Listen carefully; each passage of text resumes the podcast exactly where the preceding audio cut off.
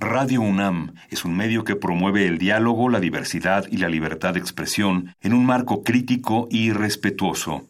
Los comentarios expresados a lo largo de su programación reflejan la opinión de quien los emite, mas no de la radiodifusora.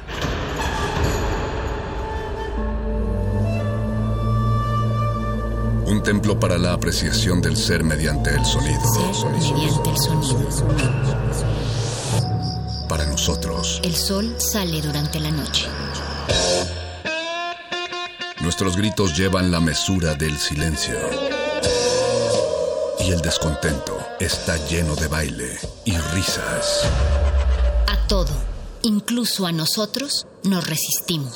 La universidad Ustedes y nosotros somos Resistencia modulada.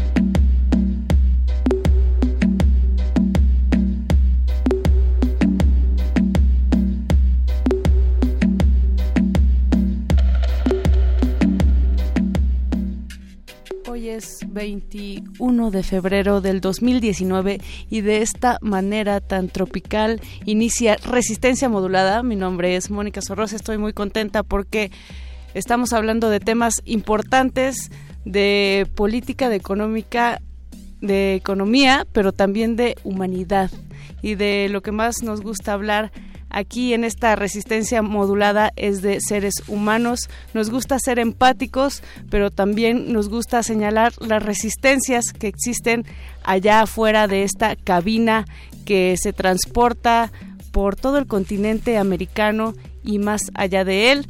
Muy buenas noches. Hoy me acompaña el buen perro muchacho. Hola, Mónica Sorrosa. Bienvenidas a todas las orejas latinoamericanas que nos escuchan del otro lado de la bocina en algún lugar de Latinoamérica. Quiero aprovechar para agradecerle a Oscar Sánchez por estar en la producción ejecutiva, resistiendo aquí en Resistencia Modulada. Don Agustín Mulia, hola. Y también Alba Martínez por ser Alba Martínez y estar en la continuidad. Pero sobre todo a Eduardo Luis Hernández por venir desde tan lejos a hablar de este tema tan eh. crucial. Directo desde Caracas, Venezuela. ¿Cómo están chicos? Estoy muy feliz de estar acá y agradecido también de que podamos dar un poco de espacio a, a lo que está pasando en el mundo, específicamente en mi país. Y bueno, yo creo que hay que, hay que, hay que darle, que tenemos, tenemos distintas opiniones. Sí, hay eh, que ampliar el debate sobre todo porque las cosas se ven muy diferentes desde aquí, desde México, desde esta ciudad y desde otros puntos de, el mundo, sobre todo de gente que vive ahí en, Venezuela. Así es, hoy seguimos tratando el tema de la crisis en Venezuela. El martes pasado conversamos el perro y yo con el periodista Luis Carlos Díaz, quien explicaba un poco el tema de por qué Guaidó tenía tenía como derechos para, para, ser presidente encargado. Él se basa en los artículos 233 y 333 de la Constitución de Venezuela. Em, básicamente es porque las elecciones eh, presidenciales del año pasado Em, se consideraron, se consideraron em, básicamente fraudulentas porque el CNE, que es el Consejo Nacional Electoral de, mi país, eh, tiene mucho tiempo con la misma directiva, que es abiertamente oficialista. De hecho, las elecciones se, se adelantaron, no eran en la fecha en la que tenían que ser. Y los, por lo menos yo no pude votar eh, al gobierno venezolano no le interesa que, las personas que salieron de Venezuela, son que son obviamente opositores porque la crisis en el país este, eh, es tal que todo el mundo está saliendo de Venezuela, eh, pero mm, el gobierno venezolano no da oportunidad a los extranjeros o a los, que, los venezolanos que estén viviendo en el extranjero de, de votar en estas elecciones porque obviamente perderían. Entonces, básicamente por eso Juan Guaidó toma el poder Em, como presidente encargado para tratar de, normalizar un poco los poderes en Venezuela porque todos están tomados por, por, el chavismo. Y divide una opinión internacional, que eso me parece bien importante, ¿no? De repente algunos países apoyando a Guaidó y otros países apoyando a Chávez y me hace pensar que no, Maduro, eh, digo, perdón, a Maduro, claro. Que, es lo mismo pero con menos luces. con más bigote. pero me hace pensar que seguimos en, en una polarización de, de, Guerra Fría. O sea, obviamente el contexto es muy diferente, estamos en 2019, pero pero siguen existiendo modelos opositores cuando deberíamos abrirnos a una multiplicidad de ideas, de formas de ver el mundo, de miradas, de formas de escuchar. Es decir, seguimos en esta dicotomía de lo que es bueno y lo que es malo, es negro o es blanco. Creo que es el modelo que debemos de romper. Así es, si no quitamos el dedo del renglón de el hecho de que hay intereses de por medio, intereses internacionales de por medio, de que hay gobiernos de extrema derecha que están empezando a tomar partidos que no les corresponden, pero que finalmente hay algo que se queda en el fuego cruzado y eso es la gente de Venezuela, el pueblo venezolano que finalmente está en crisis no sabemos todavía cuál es exactamente la definición de crisis humanitaria, pero definitivamente sí que hay una crisis, por lo menos migratoria, de eso hemos estado platicando, y ahora vamos a hablar acerca de la crisis alimentaria. Sí, que es una, supongo que la primordial, eh, un porcentaje alto de la población se está yendo del país, de Venezuela, por hambre. Y esto es algo que vamos a hablar hoy. Me interesa mucho que, conozcan estos datos porque vamos a, conversar acerca de la, desnutrición infantil, que, el, índice ha aumentado increíblemente en los últimos años.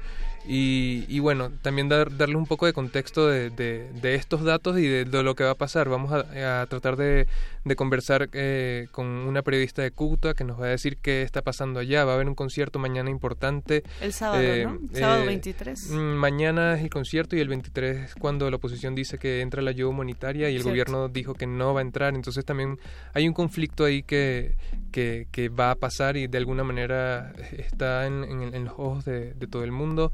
También vamos a tener eh, a, un, a, un, comediante, José Rafael Guzmán va a estar con nosotros el día de hoy.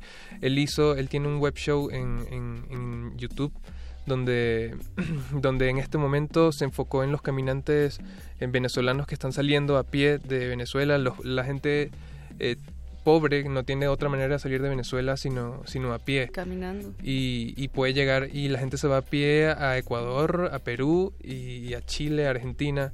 Eh, y entonces está muy interesante el recorrido que hicieron eh, y quiero, quiero también que, sepamos de esto porque hay muchísima gente haciendo este recorrido en este momento. Eh, es una ola de migrantes muy, muy grande y, bueno, hay que ponernos en, en contexto.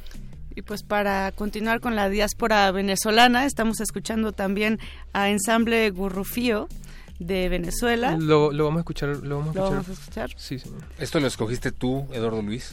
Sí, sí, Ensamble Gurrufío, una agrupación. ¿O fue Mónica Sorrosa. Fui yo. Ah. Soy hermana venezolana también. Eh, bueno, pues es que a lo mejor tienes gustos ocultos por ahí, pero cuéntanos de esto. Ensamble Gurrufío y Hamilton de Holanda. Sí, eh, Ensamble Gurrufío ya está sonando de fondo. es una agrupación venezolana que toca música instrumental venezolana básicamente. Esta canción se llama Pajarillo y yo digo que la escuchemos para dar pie a lo que viene, chicos. Venga, esto es resistencia modulada.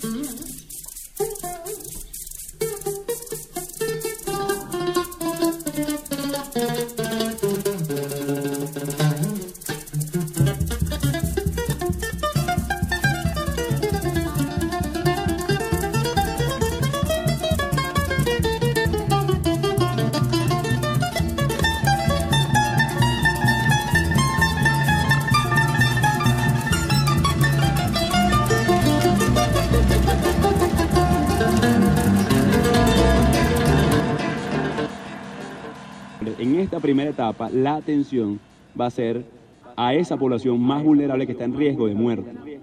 ¿Ok?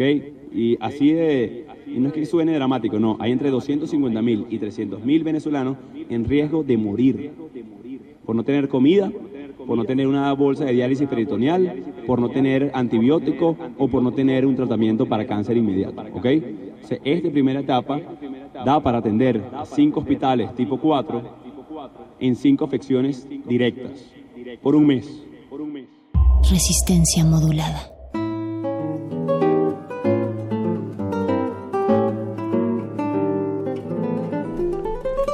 Muchísimas gracias a todas las orejas atentas que se están comunicando a través de nuestras redes que no hemos dado pero que les damos para que nos den su opinión, punto de vista y posibles salidas de este conflicto Facebook Resistencia Modulada, Twitter arroba R Modulada. Recuerden que también estamos en vivo en www.radio.unam.mx.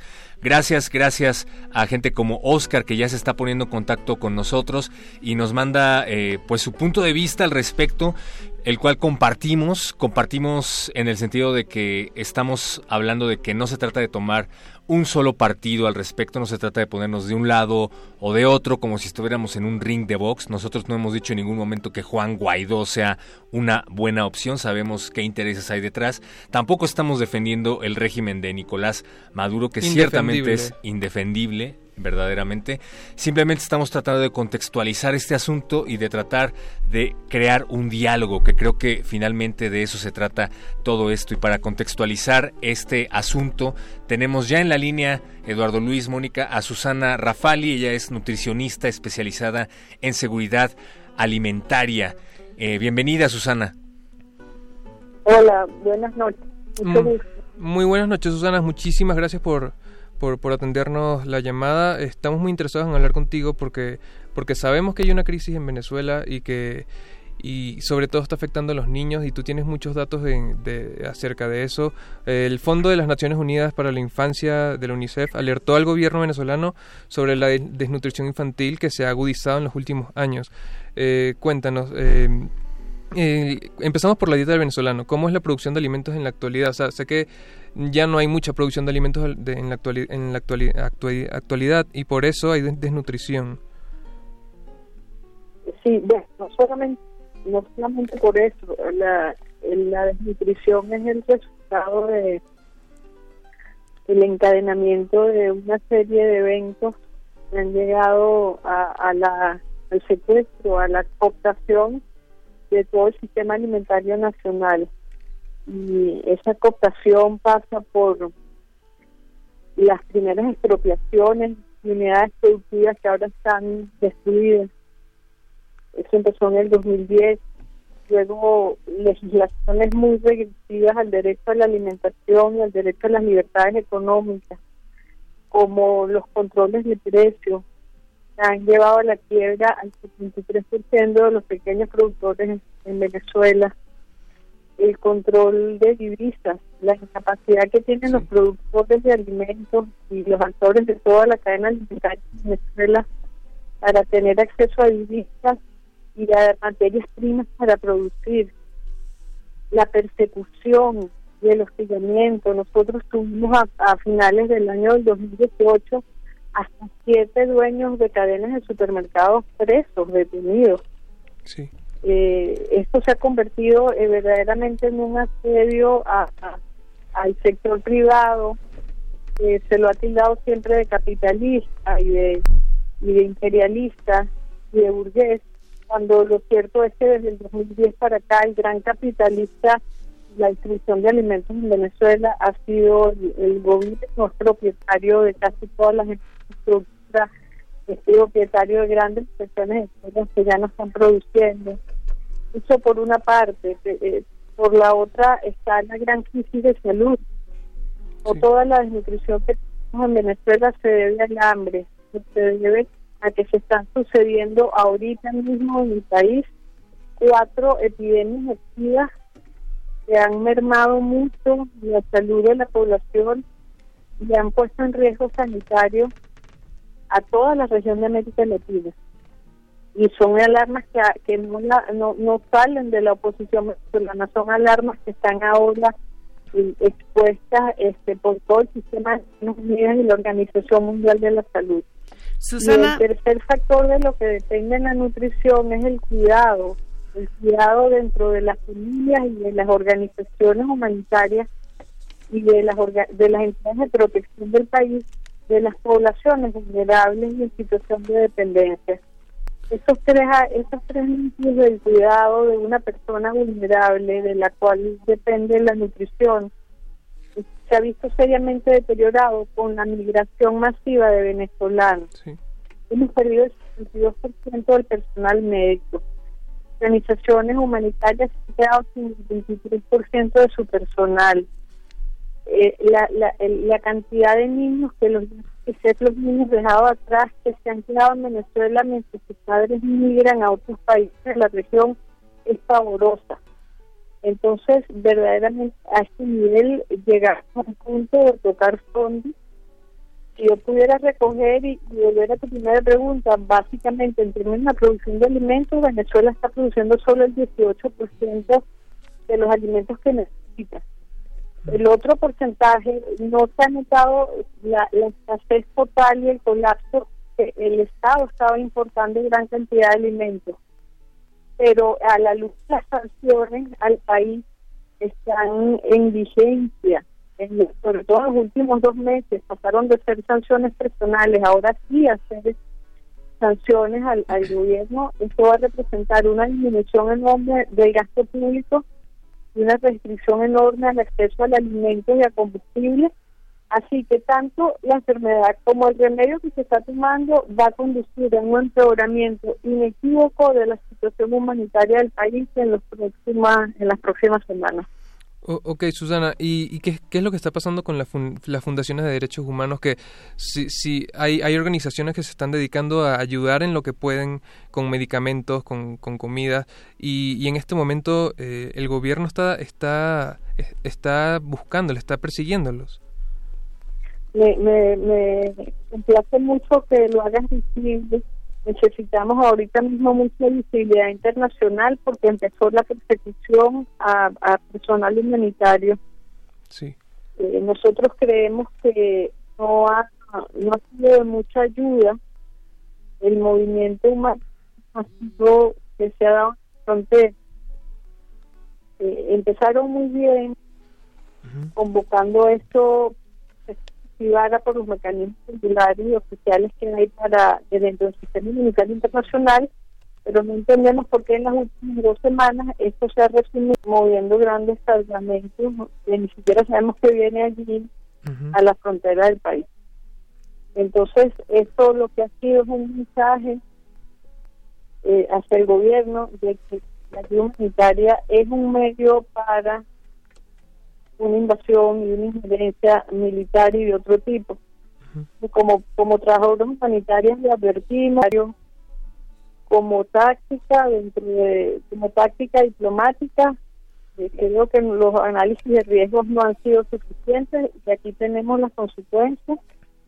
Tenemos dos semanas tiempo récord de, de asedio y de presiones sobre el personal humanitario del país justo cuando la emergencia se va a empeorar Sí, esto lo que hace es agravar el, el problema, no se está solucionando el tema de,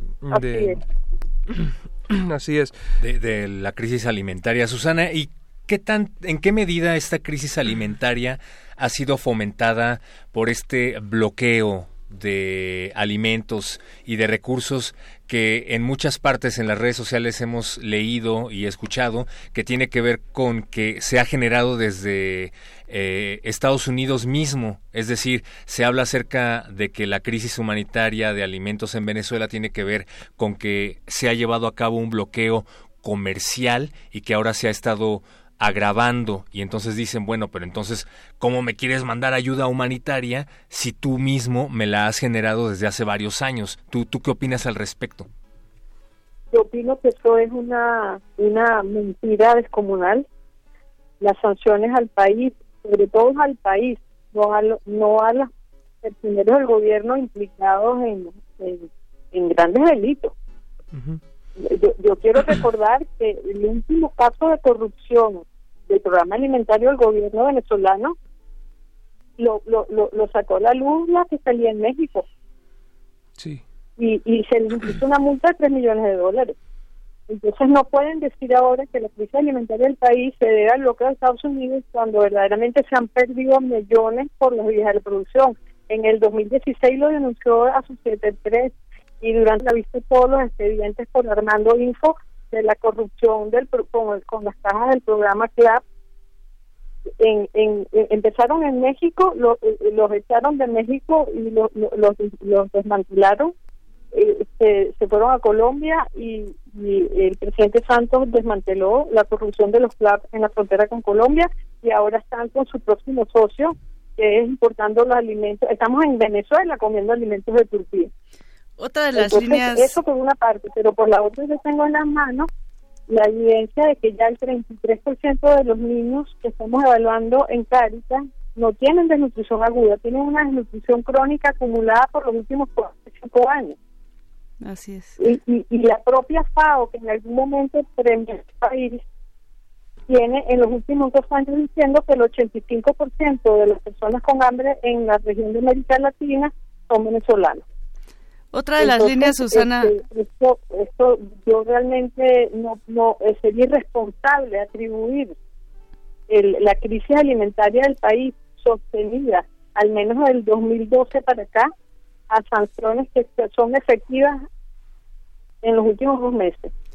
También Lo se que dice. tengo que aceptar es que las sanciones que se están tomando van a agravar las cosas, pero va a agravar un sistema alimentario totalmente frágil optado y quebrado por la corrupción y por los controles y la violación de los derechos humanos de todos los actores de la cadena alimentaria en Venezuela. Susana, también se dice, el, el propio Maduro lo, lo, ha mencionado, que los alimentos que están llegando están en descomposición o en mal estado. Incluso ha hecho afirmaciones de que son cancerígenos, algunos de ellos. Eh, a mí lo que me parece preocupante es que eh, justo esta violación de los derechos humanos, un derecho tan fundamental como es la alimentación, sigue permeando en la población de, Venezuela. No llega la ayuda y las cifras eh, van en aumento. Sí, fíjate que los, los suplementos nutricionales que hemos visto en las imágenes que, va, que están en la frontera para entrar son los mismos suplementos nutricionales que la UNICEF tiene dos años entregándole al gobierno y el gobierno lo está entregando a través del Instituto Nacional de Nutrición. Entonces no, este, pero, pero ellos están ahora diciendo que eso es cancerígeno. Así es. Eh, entonces esto es una realmente esto es una media verdad tras otra tras otra tras otra y, y, yo creo que el, el propio gobierno está entrando en cuenta de que no puede tener esto sin, acceso a la ayuda por más tiempo. Hemos tenido en una misma semana a algunos personeros diciendo que no hay emergencia humanitaria, pero en los últimos dos días al presidente Maduro diciendo que le aceptó ayuda humanitaria a, Rusia y China. Entonces, el discurso es totalmente contradictorio. Yo, yo creo que al final lo que va a estar resultando poco, poco para responder a tu pregunta es que tanto del lado del gobierno como del lado de las como del lado de las organizaciones de cooperación internacional, eh, es inminente que está por, por subir a escala mayor la ayuda humanitaria que va a entrar en el país y eso lo celebramos y lo esperamos con mucha esperanza. Así es. Así es, Susana. Muchísimas gracias por, por, por, por tomarnos la llamada de nuevo. Eh, los datos que nos das eh, son sumamente importantes. Eh, leí que están muriendo entre 5 y 6 niños semanales por desnutrición en Venezuela. Esto es esto es importantísimo, esto se, se, tiene que tomar eh, cartas en el asunto porque, porque son niños, son seres humanos al final. Sí, no solamente eso, el 33 ha, subido en 33% la mortalidad infantil. En, el, Naciones Unidas, este, la Organización Mundial de la Salud y la, UNICEF estimaron que para, en el año 2018 murieron antes de cumplir su primer cumpleaños 16 mil niños en Venezuela. Esto es inadmisible. De cualquier país de África, esto sí, no, y no porque me quiera desprestigiar a África, por países que han, tenido una historia de mucho más precariedad y son estados mucho más débiles en términos de su disponibilidad de recursos, esta cifra llega a 2.000 o 3.000 Tenemos aumentado la mortalidad materna asociada a malos servicios de maternidad en 65% en los últimos tres años. Y publicar estas cifras le costó el, puesto a la ministra de Salud.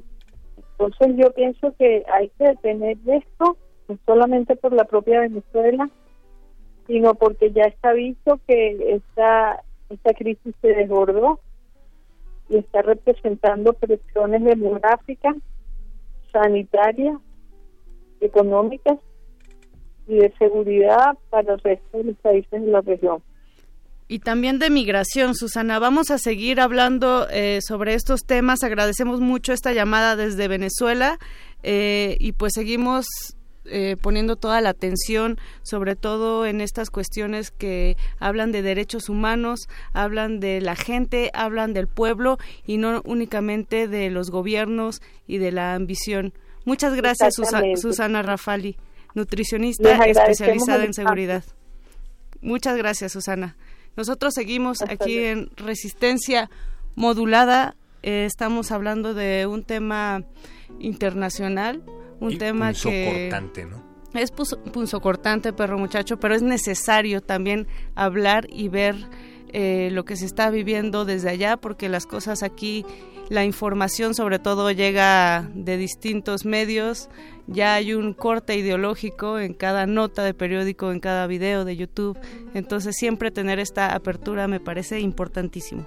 Sí, y sobre todo lo que decíamos al principio, que reiteramos que no se trata de tomar parte por un bando o por otro, sabemos que hay intereses de por medio en ambos lados y recibimos sus mensajes a través de Twitter, arroba Rmodulada, por ejemplo, Movimiento Popular, dicen por acá, cómo puede generarse a sí mismo una situación de escasez que se revierte una situación de escasez que se revierte contra el propio gobierno. Analistas concluyen que el principal factor es un bloqueo interno y externo. Oscar eh, sigue escribiendo, no es bueno que una ayuda humanitaria sea condicionada. Por eso Maduro hace lo que hace, ¿no creen? Es por eso que la Cruz Roja Internacional no acepta entregar los alimentos. Si lo hubieran hecho sería creíble la ayuda humanitaria. Pues sí, efectivamente sabemos que hay intereses de por medio, pero también es importante ver las cosas desde el país venezolano, porque como lo decíamos hace unos momentos y el propio martes Eduardo Luis, eh, pues los medios informativos que no viven allá tienen otras perspectivas, ¿no? Sí, totalmente, y, creo que es importante eh, esto que estamos haciendo de, de hablar con la gente desde el país, eh, creo que es necesario informarse y salir un poco de, ideologías que se puedan tener, porque, porque es, así, o sea, es un, imagínense, es un montón de gente yéndose del país. En, mis amigos ya no están en el país todos están en otro país. Hay gente que ha tenido que salir en autobús, hay gente que ha tenido que salir caminando.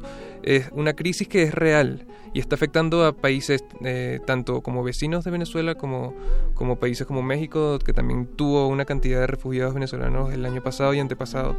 Eh, y, obviamente es algo que hay que, que, hay que, hay que enfrentar. Eh, la realidad está ahí. Em, yo digo que vayamos con Rola, chicos, para, para seguir. Vamos a escuchar a Franco De Vita. ¿Tú escogiste a Franco De Vita? Obviamente, Franco De Vita, señores. ¿Por qué escogiste a Franco De Vita? Porque es venezolano y porque la canción me gustó muchísimo. Tiene el mejor intro de la historia. Que por cierto dijo que no va a tocar en este porque evento está, porque ya estaba muy full. Ya vamos a conversar del, de- Eso dice, eso dice. del concierto de mañana. Este, bueno, esto es Luis de Franco De Vita. Seguimos en Resistencia Modulada. Vamos.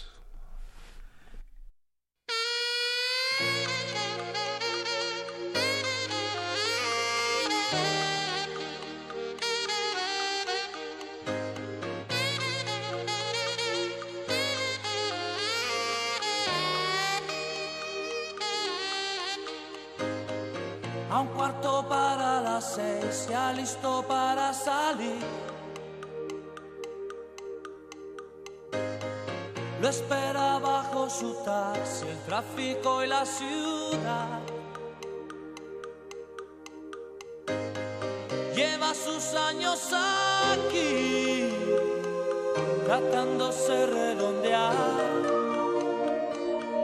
una manera más fácil lo que quieres cantar.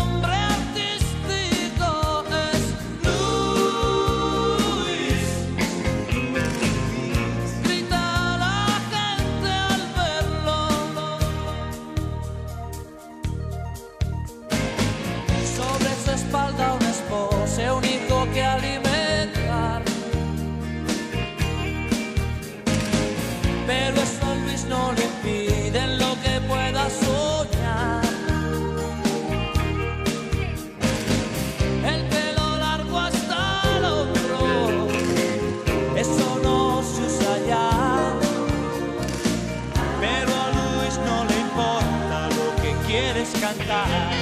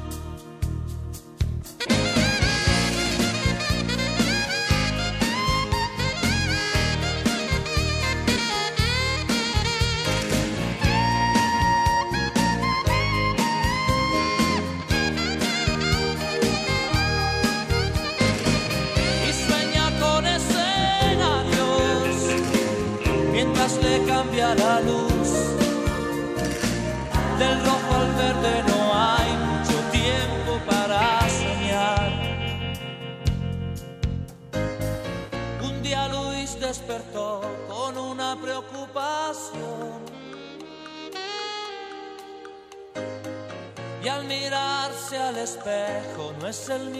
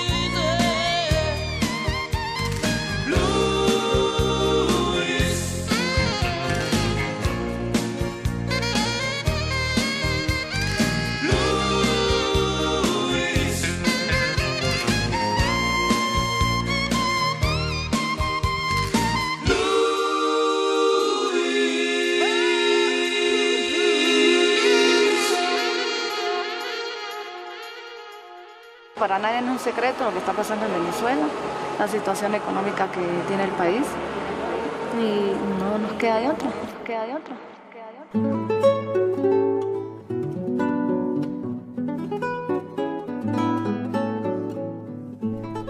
Iba a decir que nunca había sonado Franco de Vita en resistencia modulada, pero me acordé que existía el buscapiés y mejor ya no lo digo. Y, Ha sonado muchas de veces. retinas. Y de Pastem siempre lo pone también. Y glaciares, y bueno, ya mejor no digo nada. Chicos, nos vamos a trasladar a Cúcuta porque em, la reportera de Unión Radio, Lila Banorio, eh, está con nosotros al teléfono. Hola Lila. Hola, buenas noches. Es un gusto para mí saludarles. Muchísimas gracias por atendernos, eh, Lila. Lila es, periodista, de, vive en Caracas, Venezuela, y ahorita mismo está en Cúcuta eh, cubriendo, cubriendo lo que va a pasar el día de mañana. Mañana va a haber un concierto que se llama Live Aid, eh, eh, eh, que es organizado eh, por Richard Branson, el fundador de Vir- Virgin Group.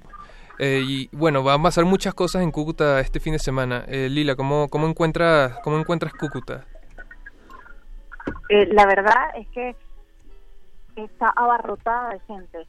Las autoridades están esperando más de 400.000 personas en este concierto que es gratuito, que además se ha dispuesto una plataforma para poder hacer donaciones, por muy pequeñas que sean, para que la gente pueda contribuir a que esta iniciativa de la ayuda humanitaria se convierta en un canal humanitario eh, que cuente con los avales eh, del Estado venezolano, que se ha negado a dar hasta ahora.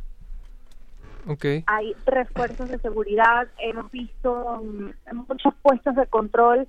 Migración Colombia también ha puesto más de 50 funcionarios adicionales para controlar toda la per- el flujo de personas que va a haber en, en esta ciudad durante el fin de semana.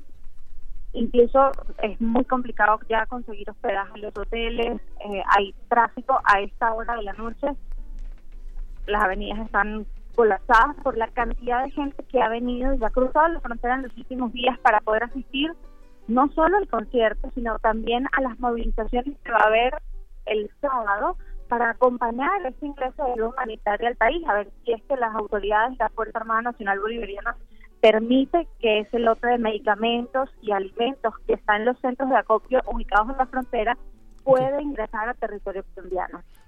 ¿Y cómo- Adelante. eh, Lila, dinos qué tipo de, cuando hablamos de apoyo humanitario, qué tipo de apoyo están recibiendo. Estos son unos, eh, básicamente unos kits que vienen armados como para atender a un número determinado de pacientes en, en un hospital. O sea, ahí ya tienen, eh, es como una caja que ya tiene cantidad específica de batas, de guantes, de jeringas, de medicamentos de primera necesidad para atender cosas comunes y básicas. Esto no puede ser necesario para atender las necesidades de la población eh, recordemos que la crisis humanitaria que vive Venezuela ya, ya tiene años, es sistémica eh, y, por ejemplo, hay personas que están padeciendo enfermedades crónicas que a lo mejor no van a encontrar respuesta en esto que está en los centros de acopio en las fronteras. Esto, esto solamente permite dar una atención primaria Claro. en casos de, de emergencia y para cosas más comunes. Pero, por ejemplo, eh, alguien que tenga una enfermedad crónica, por ejemplo, de la tiroides, eh, que incluso la pasa muy mal si no consigue su, su medicamento, no va a encontrar una respuesta en esto, porque no hay medicamentos para, para que todas las personas puedan cumplir con sus tratamientos médicos. Oye, Lila, hablamos con Roger Waters, que dice que no debería asistir la gente a este concierto porque piensa que es una eh, estrategia de los Estados Unidos de convertir Venezuela en Irak o Siria o, o Libia y convoca a no asistir a Live Aid. ¿Tú qué piensas de esto? No, creo que quizás hay algo de desconocimiento, con todo respeto me parece Roger Waters, pero Saludos a Roger. eh, sí, hay que ver un poquito también eh, cómo surge eh, el apoyo de la comunidad internacional a lo que está ocurriendo con la oposición en Venezuela. No fue una iniciativa, aunque el rol protagónico lo está teniendo los Estados Unidos, fue iniciativa directa de los Estados Unidos. El, los primeros países que alzaron la voz sobre la crisis venezolana y empezaron a tomar una posición activa fueron los principales afectados que son los vecinos inmediatos en la región. Fue el grupo de Lima, eh, que además se conforma específicamente para abordar el caso venezolano, eh, el que empezó a tener iniciativas de presión diplomática y luego lograron conseguir el apoyo de los Estados Unidos, de Canadá y de la Unión Europea. Ciertamente, eh, el presidente de los Estados Unidos, Donald Trump, es una figura, eh, a ver, polémica eh, y que además cada vez que habla es noticia. Entonces probablemente haya muchas personas que piensan que esto es una iniciativa exclusiva de Donald Trump, pero no necesariamente es así. Colombia se ha visto muy afectada por la migración venezolana. Eh, son más de 1.600.000 venezolanos, según las cifras que da Migración Colombia, están en el país. Y eso incluye desde las personas legales hasta las personas ilegales o indocumentadas. Y, y, y es muy probable además que esa cifra se quede corta, porque es muy difícil con una frontera tan compleja como la que hay entre Venezuela y Colombia llevar un seguimiento eh, a, a, todas las personas que han ingresado. Mm, y eso ha generado además costos en materia de salud, eh, en materia de servicios, o sea, para Colombia representa hasta económicamente una carga tremenda Así. lo que ha sido la, la inmigración venezolana. Mm, Lila, ya tenemos que, terminar eh, básicamente, pero quería preguntarte cuál es tu agenda para este fin de semana. Sé que es muy movido en la frontera. ¿Qué, qué, qué esperas entonces de, de, este fin de semana? Sí, bueno, yo mañana voy a estar cubriendo el, el, concierto, además va a ser un evento multitudinario. Hoy tuve la oportunidad de pasar por el puente Las Tienditas, que es donde está ubicada la tarima, y ya hay gente que está acostada en la puerta esperando que se pueda eh, mañana dar ingreso a la zona donde, donde van a estar todos los espectadores es muchísima la cantidad de personas que están ahí pasando la noche para poder ser los primeros en entrar. Eh, eso va a ser el día de mañana. Además vendrán presidentes como Sebastián Piñera, eh, el presidente además de Colombia, Iván Duque, también estará en la ciudad de Cúcuta y todo con las expectativas puestas en lo que ocurrirá el sábado, donde hay convocadas movilizaciones para acompañar la ayuda humanitaria, a ver si es posible que ingrese a, a Venezuela. Muchísimas gracias Lila por, por tu, tu reporte desde Cúcuta. Eh, que, que, todo, que todo salga bien, que todo salga bien, básicamente. A ustedes por el interés. Muchas gracias a Lila Banorio, reportera de Unión Radio desde Cúcuta en la frontera colombo-venezolana. Y seguimos en resistencia modulada. Aquí yo vivo mejor que Venezuela. Que Venezuela. Que, imagínate, en que sea la gente aquí me ayudan. Mira, me dan 10 mil pesos y con 10 mil pesos yo como, compro unos arrocitos porque la gente me ayuda porque aquí mucha gente ayuda a uno. Pero allá en Venezuela no se consigue trabajo, no se consigue nada, la bodega está cerrada. Resistencia modulada. Y regresamos a esta cabina de resistencia modulada porque ya están aquí José Rafael Guzmán, odontólogo y comediante venezolano, y Silvia Vaquero, productora. Chicos, gracias por acompañarnos. ¿Qué tal? ¿Cómo están? Hola, ¿Qué, gracias. ¿Qué tal, chicos? Muchas gracias. Muy contento de que estén acá. ¿De dónde son? ¿Qué es ese acento? De Venezuela, somos de Venezuela. Eh, Bienvenidos. A ver, eh, José Rafael tiene un programa por internet que se llama Comida, Calle y Comedia y en esta temporada se enfocó en los caminantes venezolanos que están saliendo de Venezuela por la frontera de Cúcuta, básicamente. Eh, ¿Cómo les fue? ¿Qué es eso? ¿Cómo, cómo se metieron en ese paquete? Eh, bueno, ahorita hay una crisis migratoria que es la más grande del continente en la historia del continente. eh, y es la crisis migratoria venezolana que afecta sobre todo a Colombia porque bueno es el Colombia y Brasil que son los países que están más, más cerca no que hacen frontera eh, decidí eh, me- un, un amigo que se llama Laín que es el, el vocalista de, de Famas Loop que es un grupo venezolano me dio la idea y cuando lo conversé con el equipo a todos los del equipo le gustó así que finalmente nos terminamos yendo. Silvia eh, entre los dos concluimos que no debía ir porque era muy peligroso y su papá le dijo que fuera. Sí su papá le dijo que fuera. Eh, entonces bueno hicimos un diseño de ruta bien rudimentario la verdad. Eh, nos fuimos a Cúcuta y ahí em- em- emprendimos el camino que hacen los caminantes venezolanos, o sea, las personas que se van de Venezuela a pie porque no tienen más recursos, eh, pues cómo irse, pues. Eh, simplemente muchos ni siquiera eh, tienen buenos zapatos. Entonces, bueno, imagínate cómo llegan los pies, muchas ampollas, o sea... No, y aunque tengas buenos zapatos, creo que no te duran mucho tiempo después de esa caminata. Bueno, eh, la, la, verdad es que, para ser honesto, es un nivel de miseria muy, muy grande. Esta es una gente de, los estratos más bajos y, y en el camino uno se va consiguiendo con refugios que los abren pues colombianos que los abren ante la necesidad porque si tú de pronto abres la puerta de tu casa en la mañana y hay 150 personas afuera durmiendo tú dices mira este esto es un problema no eh, entonces bueno se han ido abriendo refugios que se los autocostean ellos o sea es el mismo los mismos colombianos donan comida donan dinero y durante mm, cada cierto tiempo hay un refugio como para que tú tú puedas, bueno, puedas hacer esta caminata. Entonces, eh, ahí de verdad que, bueno, se le agradece al pueblo colombiano el, el, gesto, ¿no? ¿Y cuáles son las expectativas de esta gente con la que pudieron platicar? ¿A dónde van? ¿Dónde se van a establecer? Eh, no sé. Mira, eh, ahí en los videos se ve, en, en, hice este seriado que se llama Caminantes, y la mayoría de ellos de verdad que no tienen una idea clara de qué van a hacer, tienen la idea de que van a ir al lugar a conseguir trabajo, ¿no? Y, y, y, todos, bueno, es, obvio que no es tan así, no es fácil, uno se va del país y uno no es que va a conseguir trabajo así que solo por llegar. Entonces, la caminata, que es que la gente cree que es la parte más dura, es realmente la parte más suave, porque después viene el calvario de hacerte tu vida, bueno, muchas veces sin, sin documentos, etcétera. O sea, empieza otro tipo de lucha que es aún más fuerte. Yo quería saber, hasta. porque van sacando episodios cada, cada tanto y, y quería saber si hasta dónde llegaron, porque su caminata fue bastante. en verdad fue bastante larga, pero hasta dónde, hasta dónde llegaron. Hasta la eh, cabina de Radio UNAM. Sí. Aquí estamos.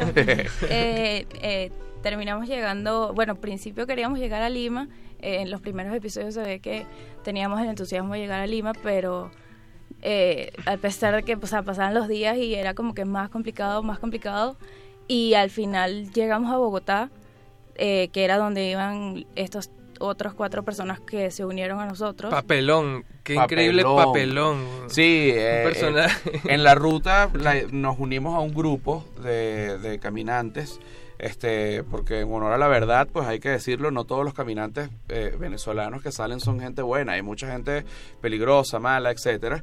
Eh, nosotros encontramos un grupo con el que podíamos estar que habían dos hombres y dos mujeres y nos pegamos allí no y e hicimos un grupo de seis eh, a la gente le ha gustado muchísimo estos personajes porque cada personaje ha cobrado su propia vida en el video, pero sobre todo hay uno que se llama Papelón, que acá en México Papelón significa piloncillo es como un moreno que le digan piloncillo, pues.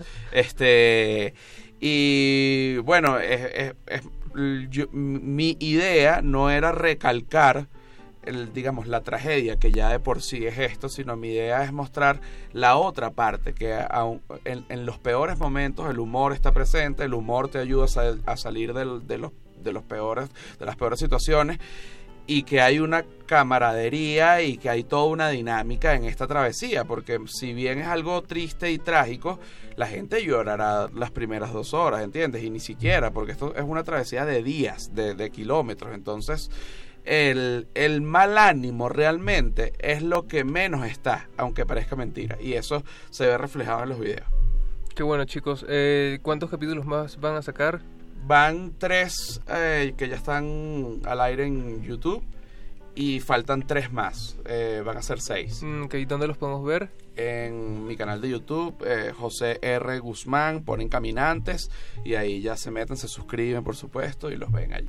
Ok, buenísimo, buenísimo. José R. Guzmán, Silvia Vaquero, pues muchísimas felicidades por este trabajo que están haciendo. Muchas gracias por la invitación. Yo lo voy a ver, la verdad no estaba al pendiente, pero ahora lo estaré sin duda. Velo, quiero que me, quiero que opines sinceramente. sinceramente les voy a decir.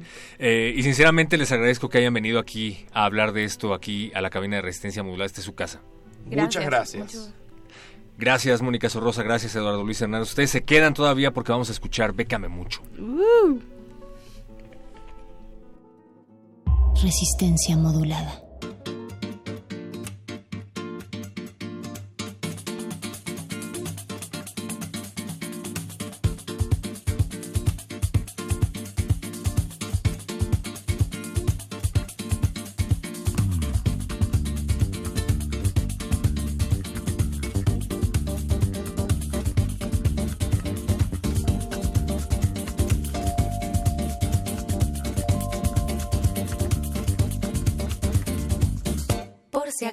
Se acaba el mundo, todo el tiempo he de aprovechar. Corazón de vagabundo, voy buscando mi libertad. He viajado por la tierra y me he dado cuenta de que donde no hay odio ni guerra, el amor se convierte en rey. Tuve muchas experiencias y he llegado a la conclusión que perdida la inocencia, en el sur se pasa mejor.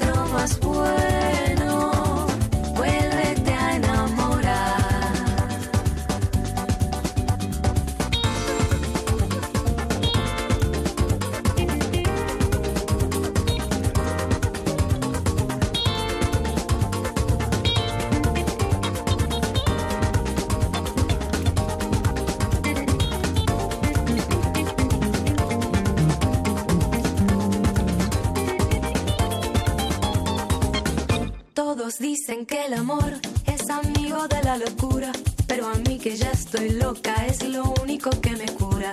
¿Cuántas veces la inconsciencia rompe con la vulgaridad? Venceremos resistencias para amarnos cada vez más. Tuve muchas experiencias y he llegado a la conclusión que perdida la inocencia, en el sur se pasa mejor.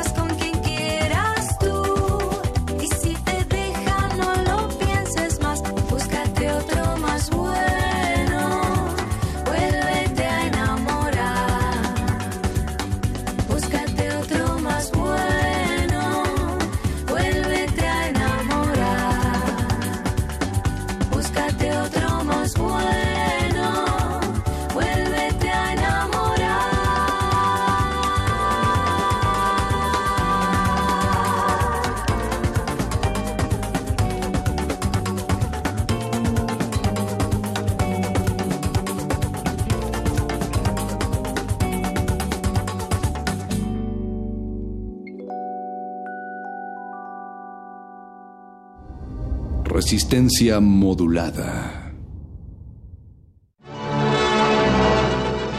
2019. 100 años del nacimiento de J.D. Salinger.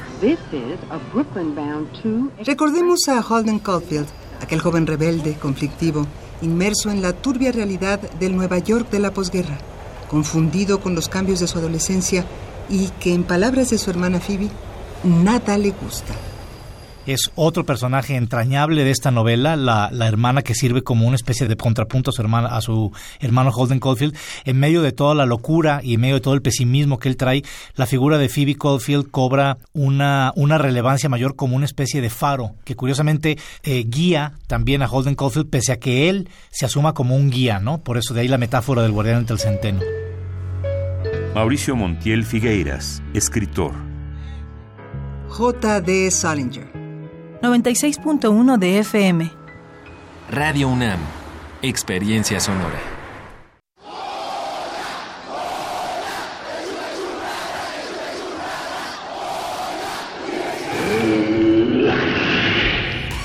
¿Te identificaste? Identifícate con Fundación UNAM y ayuda a becar a miles de alumnos universitarios. Súmate 5340-0904 o en www.funam.mx. Contigo hacemos posible lo imposible. ¿Quieres estudiar la prepa desde cualquier dispositivo con internet de manera gratuita y en horarios flexibles? Prepa en línea CEP va contigo. Tú decides la hora y el lugar para estudiar. Obtén tu certificado de bachillerato con validez oficial en dos años cuatro meses. Regístrate antes del 27 de febrero en www.prepaenlinea.cep.gov.mx. Educación para todos con Prepa en línea CEP. Gobierno de México. Secretaría de Educación Pública. Este programa es público ajeno a cualquier partido político. Queda prohibido su uso para fines distintos a los establecidos en el programa. Extra, extra, música nueva. En voz de sus creadores y sus intérpretes. Extra, extra. Testimonio de oídas. Música nueva. En voz de sus creadores. En voz de sus intérpretes martes y jueves a la 1 a.m. o en su retransmisión los sábados y domingos también a la 1 a.m.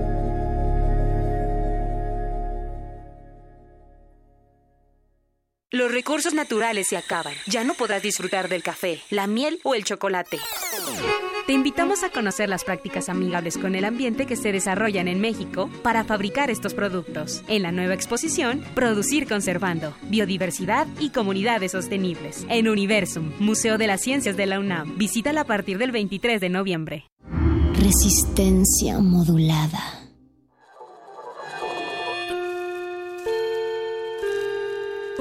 Que hayas tropezado y caído no significa que vayas por el camino equivocado. Becario Cinta Blanca. Significa que todavía no te la sabes.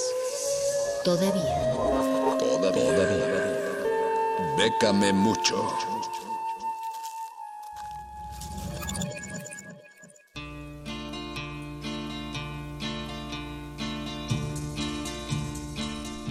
Resistencia Modulada tiene una sección llamada Bécame Mucho, que es comandada por el Charro, que a donde quiera que esté siempre se pone en contacto con nosotros para darte becas, convocatorias, concursos y más. Charro, ¿cómo estás? Buenas noches. Buenas noches, perro. Buenas noches, Moni. Todos ahí detrás del vidrio de la cabina y sobre todo la resistencia que como cada semana nos sigue en esta su sección Pégame, pégame, pégame mucho. Eso, charro, tú sí te la sabes. Así es. y esta semana traemos unas opciones para todos aquellos que dicen que quisieran estudiar, pero no tienen tiempo o tienen que trabajar desde su casa, atender al niño, a su cachorro, en el caso de perro muchacho. la bendición. Ganas sí tenemos, tiempo es lo que hace falta. Entonces, hay una nueva opción que se llama Universidad Abierta y a Distancia de los creadores de la 4T llega el decreto que crea la Universidad Abierta y a Distancia de México, que le dicen o le van a IK un ADM. Ya lo podrán ver a, detalle en las bases completas, pero bueno, es una manera de estudiar no escolarizada, abierta y a distancia. Obviamente esto es en línea, por lo cual deben de tener acceso pues a, un, a un, eh, una computadora, a un dispositivo móvil, a internet, además de tener pues conocimientos básicos de cómo se utilizan estas tecnologías, porque pues si no, no van a poder eh, eh, ni acceder a la inscripción. Pero bueno, ya que cumplieron estos primeros requisitos, deben de tener lo que es su documentación de estudios hasta bachillerato, tanto en físico como en digital, por el proceso de inscripción que lleva varias etapas. Ya que están en el proceso de inscripción, todos forzosamente deberán tomar en línea un curso propedéutico autogestivo, que es requisito indispensable, pero bueno, ya estando en estas alturas ya podrán demostrar si le saben o no a la compu. Ya después que pasen al proceso de inscripción final o inscripción formal, hay una serie de fechas que son en junio y se van inscribiendo como en una escuela normal, dependiendo las letras de sus apellidos, les corresponden ciertas fechas. Pero ahorita lo que nos tiene que preocupar es el preregistro que cierra el próximo 15 de marzo. Y bueno, ya que se inscribieron y demás, bueno, que enseñan aquí, hay licenciaturas, eh, técnico superior universitario, maestrías y especialidad. En el caso de licenciatura hay 23 opciones diferentes, mencionaremos solo algunas, por ejemplo, gestión y administración de pymes, políticas y proyectos sociales, ingeniería en tecnología ambiental, ingeniería en energías renovables, entre otras. En el caso de técnico superior universitario hay 19 opciones, algunas Por ejemplo, son administración de empresas turísticas, biotecnología, desarrollo de software, energías renovables, gestión en alimentación y nutrición, matemáticas, entre otras. En el caso de maestría hay dos opciones de momento, que son maestría en seguridad alimentaria, maestría en enseñanza de la historia de México y una especialidad que es en enseñanza de la historia de México. Obviamente esta plataforma es nueva, de reciente creación con este decreto, por lo que esperamos que poco a poco eh, vayan agregándose opciones en todas las, opciones mencionadas de, de niveles. Charro, a mí me encantaría estudiar la universidad a distancia, pero déjame decirte que lo mío, lo mío es el diseño de moda, la verdad.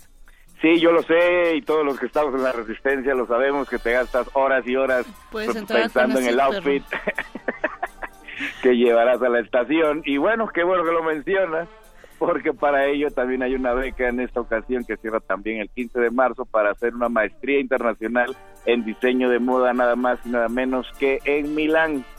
Eh, la escuela se llama RM Instituto Moda e Design es una escuela de diseño de modas más exclusivas del mundo, así se presumen ellas mismas al menos, y está ubicado obviamente en Milán. Y por un aniversario, en su primer aniversario, están ofreciendo 100 becas para las opciones de maestría que tienen relacionadas con diseño de moda. Había dos bloques, uno que iniciaba en febrero y el otro inicia el próximo noviembre. Evidentemente esta convocatoria es para los módulos que inician en noviembre.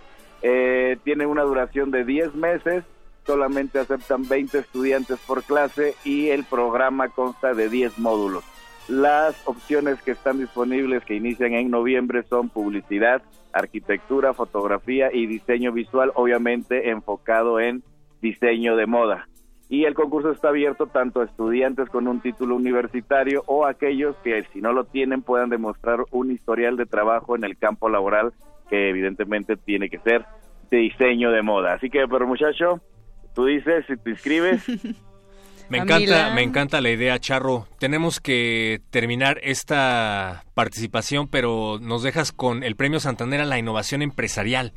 Así es, estas y otras opciones ya están ahí en las redes que te les recuerdo, pero bueno, en el, del Premio Santander cierra el próximo 28 de febrero y hay varios premios que van desde los 100 mil hasta medio millón de pesos, pero bueno, estas y otras opciones ya están en Lecharre, Facebook, en las redes oficiales de Resistencia Modulada y recuerden que la beca es de quien la trabaja. Eso es todo, Charro, muchas gracias. Pues ahí están las redes de eh, Bécame Mucho. Nosotros los dejamos con cultivo de ejercios porque vienen con una invitada desde Brasil hablando de temas latinoamericanos. Pero muchacho. Resistencia Latinoamericana aquí en Radio UNAM. Gracias, Charro. y gracias a todas las orejas atentas. Sigan en sintonía con Radio UNAM. Eso.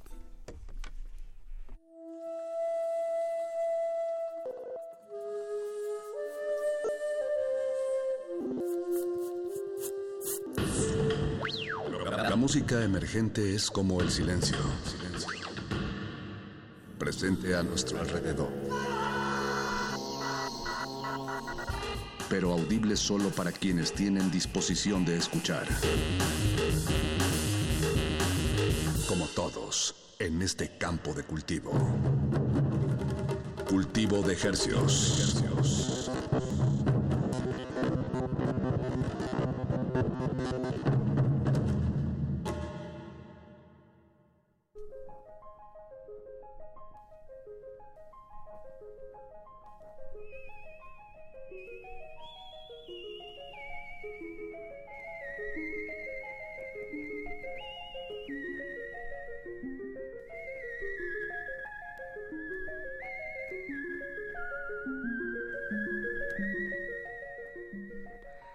Organismos audiosensibles y radioceptibles inmersos en las ondas hercianas, bienvenidos a otra emisión de Cultivo de Hercios. El invernadero sonoro de resistencia modulada que se atomiza y transmite todos los lunes y jueves a las 9 de la noche en compañía de ustedes y de toda la música recién hechecita que hacemos llegar hasta sus oídos. Por la frecuencia de radio UNAM 96.1 de FM transmitiendo totalmente en vivo aquí desde el Valle de México. X. Exactamente. Gracias a Eduardo Luis Hernández Hernández que está aquí en la producción, a don Agustín Mulia que está en la operación técnica. Y a Alba Martínez en continuidad. Eh, muchas gracias por su sintonía. Esto es Cultivo de Ejercios. Radio en vivo y a todo color. Desde Radio UNAM. Exacto. Les saludan desde estos micrófonos Apacho Raspi, mi colega. Eso, eso. Y mi otro colega que es el señor Paquito de Pablo. Así es, muy buenas noches. Gracias por prestarnos sus oídos. Pues bienvenidos a Cultivo de Ejercios. Esta noche disectaremos en unos momentos más a Bad Sista, que nos visita desde Brasil. Desde Sao Paulo. Desde Sao Paulo y va a compartirnos un poco de la música que hace por allá y las anécdotas que, que ha recolectado en su estadía eh, aquí en, en México.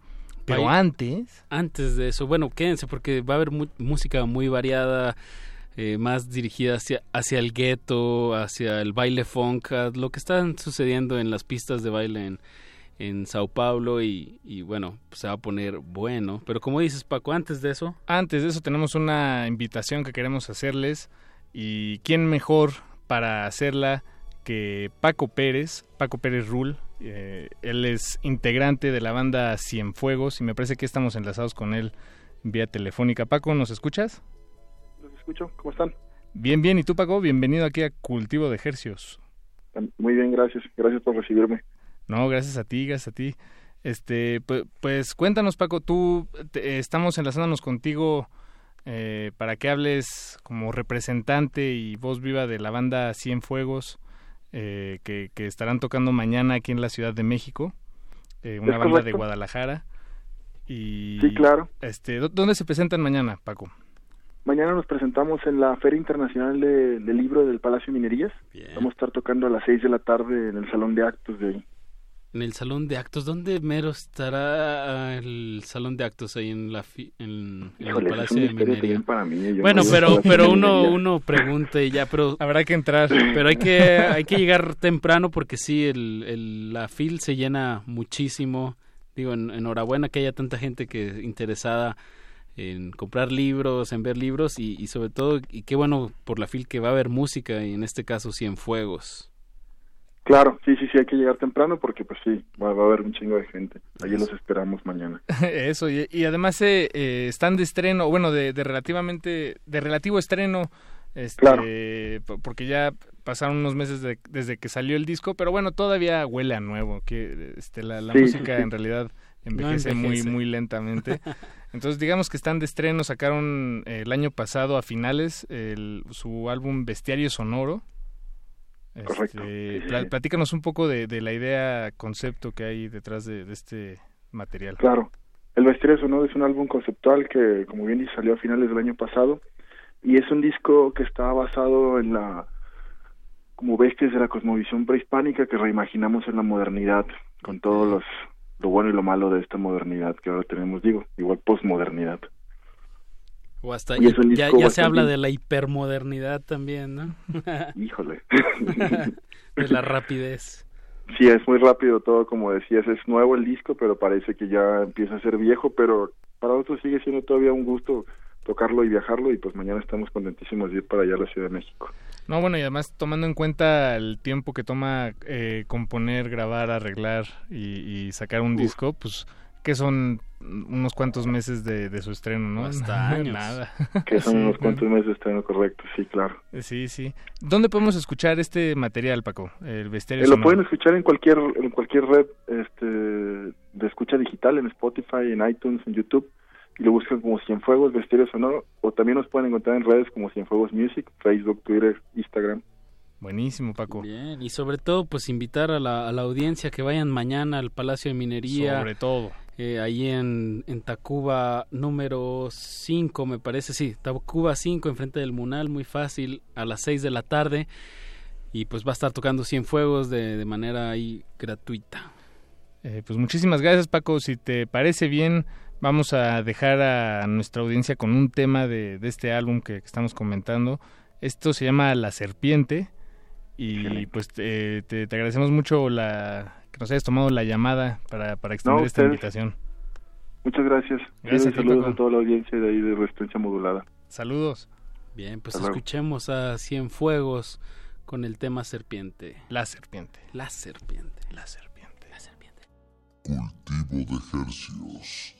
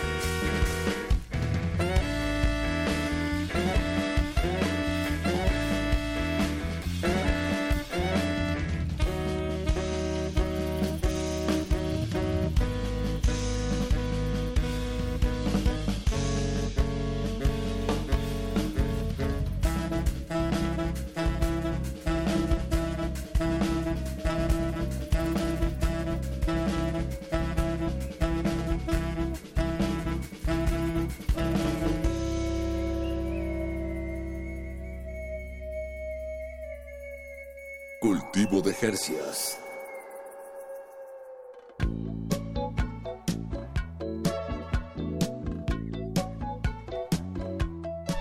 Acabamos de escuchar el tema de Cien Fuegos, la canción se llama La Serpiente y se van a estar presentando mañana en pues en el marco del, del Festival del Libro Mm. La Fil. Eh, no solo en el marco, sino en la FIL. En la FIL, pues, en- Exactamente. en el Palacio de Minería. Mañana a las 6 de la tarde, Gratis. entrada li- libre, este, una bandota de Guadalajara, entonces eh, no, no se lo pierdan. Exactamente, ahí está el anuncio. Como saben, este espacio les trae música fresquecita hasta la comodidad de sus oídos y, como no, también incitar a, a que vayan a estos conciertos gratuitos y eventos que suceden este fin de semana aquí en la Ciudad de México. Así es.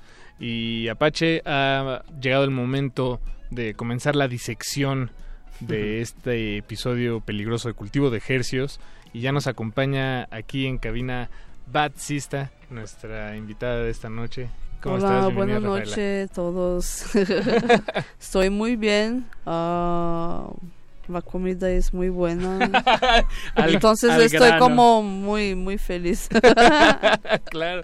Batsista, Eh, antes de llegar aquí a, a Radio hay que decirlo, eh, eres productora, DJ de Sao Paulo, Sí. eh, que nos visita por segunda vez aquí en la Ciudad de México. Sí. Estuviste el, el sábado pasado tocando en, en el Carnaval Baidorá. Eh, pero vámonos directo a la, a la comida. la comida. Antes de venir acá, ¿a dónde fueron a cenar? ¿Qué comieron? Ah, yo comí una cosa que era, creo que era comida cubana. Ah, comida cubana, qué rico. Ah, no tengo palabras para describir porque fue como un pollo con crema y ah, muy bueno. Muy bueno, estoy un poco como con sono porque estaba muy bueno. Yo eh, he probado, pero aquí en México, no, no he tenido el, placer de conocer Brasil, pero probé pit- las pizzas las pizzas brasileñas. Eh, Oh, sí, las sí. Comen, sí las comen allá, no me estaban timando. Sí. Sí, sí son... Um, Si es algo allá. Sí es algo allá. Eh, Yo- buffet de pizza, eh, creo que. Sí, la pizza en São Paulo específicamente es muy muy buena porque como es gordita tiene ah, queso dentro de la masa también es Mm. yeah. Bien, yo- es- la pizza la pizzería que tiene cerca de mi casa es, es no es cara y es como gigante puedes comer comer comer y dormir Yo probé una pizza de cacahuate. Y en- y es- Cacahuate. ajá, eh, como o maní. eh, Sí, sí, ajá, sí. Y era una, es una delicia, no, no lo puedo, no, no, no lo puedo creer, no puedo. Sí, la yo comí pizzas en ah, otras ciudades del mundo, pero la que hace en São Paulo es la mejor. Y Así por- yo y puedo por tu decir. casa. Y me gusta, me gusta mucho comer, pero las de São Paulo cerca de mi casa. Exacto. Esa- es la esas deben de ser las mejores porque aparte están cerca de tu casa. Es una cosa emocional, sí. Batsista, siguiendo en esta línea, nomás para que pues nos recuerdes lo, lo, lo, lo rico que es eh, la comida aquí en México, ¿qué otra cosa te, te ha te saltó al, al gusto, que te gustó mucho que comieras acá? Ah, me gustó mucho ah, los desayunos, me gusta mucho, todos, todos desayunos. Y la comida corrida es como la Sí, sí. sopa y pasta y después ah, Los sí, tiempos. los res, sí, los tiempos, es como... El arroz. Sí, todo. Es maravilloso. Es como comer un plato brasileño, pero dividido en tres en partes, partes, ¿sí? claro. Puedes como sentir mejor el gusto de todo. Claro. Y hasta, Bueno. y hasta yo siento que te llenas más cuando lo le das tus espacios. Sí, sí, sí, sí, tienes razón. No pensabas así, aunque estaba aquí.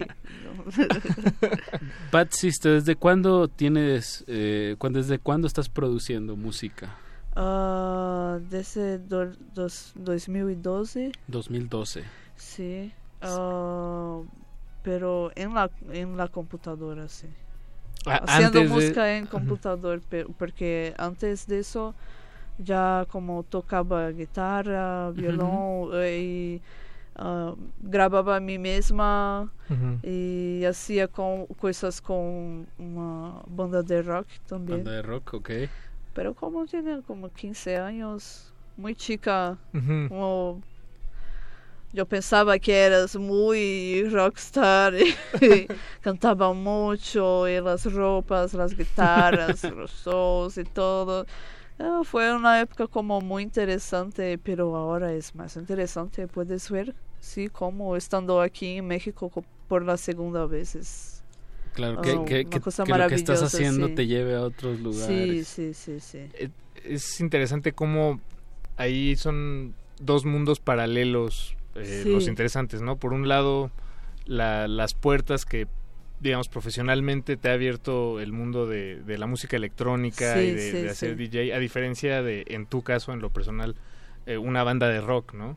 Y, y por otro lado, la, eh, cómo la música electrónica y producirla desde la computadora, pues también representa un, Es una un facilidad, universo. sí, eh, de- sí. Facilidad. Exacto. Es una facilidad porque ahora ah, tú puedes ver como en toda Latinoamérica, como en los guetos de, de África, los guetos de, yo no sé, Nueva York, y tú tienes como muchas personas con acceso a, a las computadoras y la tecnología haciendo ah, fresh music, como no músicas muy ah, nuevas Muy que nuevas. eh, sueño como el futuro, Hmm. ¿entiendes? Como es una cosa que ya pasó, pero misturada con una cosa que la persona que está haciendo está pasando Está y pasando es de otra manera. Sí, y cuando ah, yo oigo, no Ujú. sé, eso es como fresh, es, nuevo, sí, porque las mayoría, la mayoría de las personas del gueto que están haciendo música no son personas como muy viejas, son muy muchos jóvenes haciendo música y siendo nerds. Ajá, con acceso a la computadora. Sí, y siendo nerds haciendo música, so, es ah, como diferentes mentes, diferentes cabezas haciendo muchas cosas, eh, teniendo como base una cosa que ya pasó. Claro. Y intentando eh, ver el futuro a través de aquello que está pasando, que es como el encuentro de natural y cultural. ¿Sí? O que está dentro de ti o que está afuera aconteciendo y, Y todo. con, con el acceso de información de muchas partes. Sí, sí, sí, pero cuando voy a producir una música, a veces uh, tengo referencias que es, yo no sé, música garage UK. O, o tengo referencias de Kuduro, o a veces uh, reggaetón, a veces dembow. A So, veces- mistura todo. Me siento parte de todo, sí. Claro. Porque es la misma cosa siempre. Y- y en todo el gueto del mundo es como es la misma cosa con diferentes nombres, Claro. diferentes personas, pero el mismo movimiento, sí. En el caso de Sao Paulo, que es donde tú, tú vives, eh, pues está más el baile funk. Sí. eh, ¿qué, qué más está sucediendo en, en el ghetto club de allá de, de Sao Paulo? Sí, en São Paulo el funk es como the main music, Sí, es lo la que está música en todas partes, ¿no? sí. Y ahora está como aconteciendo una troca entre las ciudades brasileiras en que en, en que son de, de la música periférica, Ujú. sí.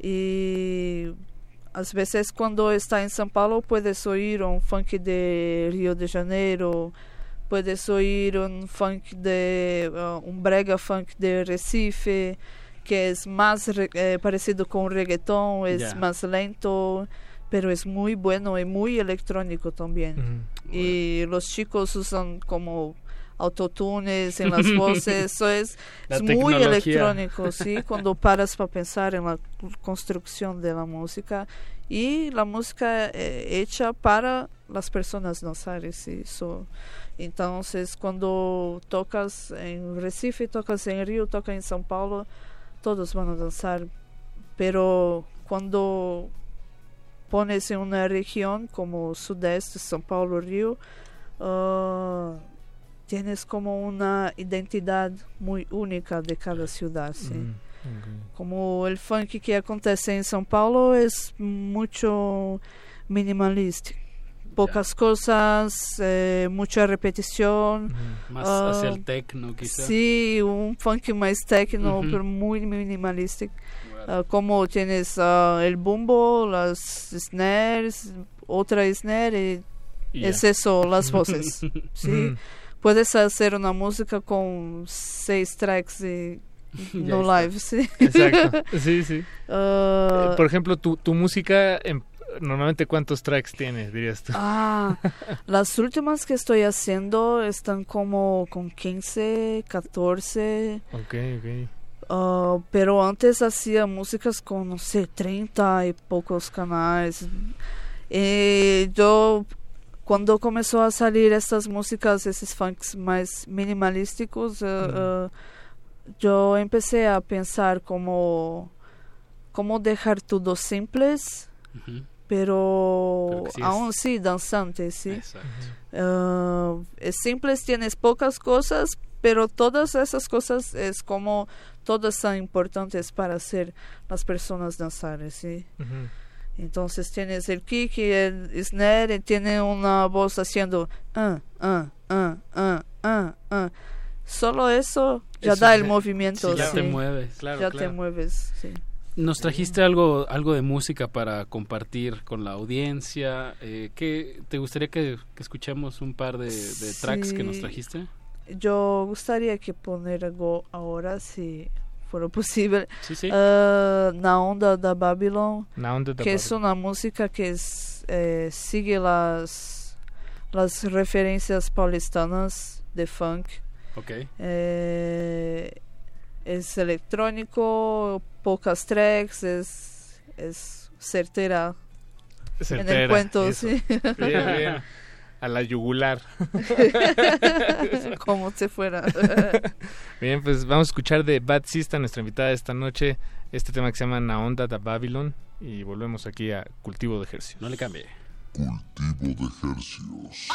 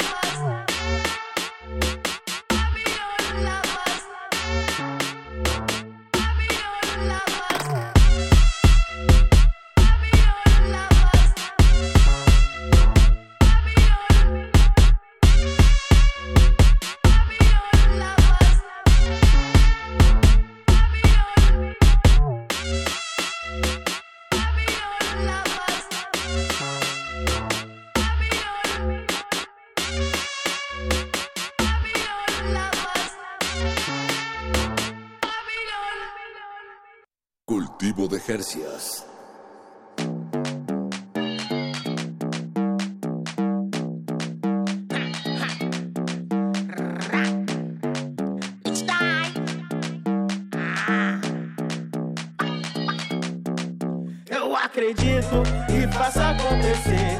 Sem medo e sem barreira, eu quero mesmo é viver. Tacando fogo, sempre o caminho pra vencer. Esperança, eu quero mesmo é viver. No bonde da vida, tô cumprindo minha jornada. Aproveito os bons momentos e não deixo passar nada. Aprendendo e conhecendo, eu tô seguindo nessa estrada. Com sorriso na cara, eu não te devo nada.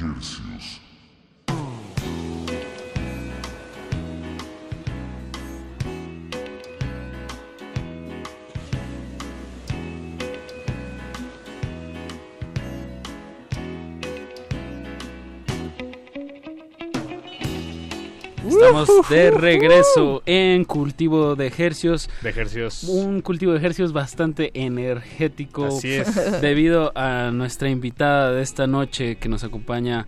Batsista desde Sao Paulo. Castigándonos con ritmos urbanos Sí. de Sao Paulo. Castigándonos es la pero, palabra. pero, pero bien. Nos gusta. Yo soy mala, sí. Este, ¿Qué escuchamos ahorita? eh, Rafaela? la primera música fue Na Onda da Babylon, que hice como unos meses atrás. Es como un estudio del funk más electrónico Ujú. y como poniendo en práctica las cosas que estamos hablando antes. Ujú. Eh, lo segundo tema es un remix de Lady Di, Catch a Fire, es the- ah, el nombre de la música. Ah, es una chica que me ayudó mucho, mucho, mucho en el comienzo de todo. De tú como productora. Sí, que ha me enseñado como ah, como artista, sí, cuando voy a tocar, como la raiva, ah, la fuerza, y Ok. siempre como haciendo una pista bien danzante, bien... ah, me enseñó muchas cosas de dancehall también, de música jamaicana. Es como un presente toda vez que voy a casa de ella para conversar, comer y oír música jamaicana. Solo tienes como las más nuevas del baile, como ¿cómo consigue eso? las mejores músicas. ¿Cómo sí. se llama ella? Ah, Lei Lei. Jidai. Shitai. Bueno, al Yeah, ratito Lei los- lo Yeah, escribimos. yo puedo escribir. y, y bueno, de, de tu presentación que tuviste acá en, eh, en Baidorá, eh, pues felicidades, me, me tocó estar ahí presenciando Mm. el acto. eh, Gracias. que, que de por sí, eh, bueno, me, me gustaría que nos platicaras eh, este, en este sentido del, de la producción, de los remixes. eh, tú ahorita estás dando un, un taller aquí en la Ciudad de México. Estaba así hoy. Ajá, ¿nos platicas tantito de eso? Sí, estaba como mostrando cómo hago todas mis músicas. Del momento cero hasta, no sé, cinco minutos, seis minutos de música.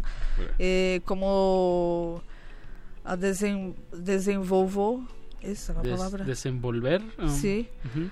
Desem- como Se desenvuelve la- sí desenvuelve mis ideas de música de melodía de armonía porque y De mucho también ritmo. eh, sí y mucho ritmo porque yo pienso que tengo que respetar las cosas que yo crecí oyendo sí entonces ah, es como eso lo que dice antes como el, el natural o el cultural juntos Natural haciendo la misma cosa como me gustas mucho las músicas nerviosas en, ah, emocionales y también me gusta mucho juntar todo eso con el funk.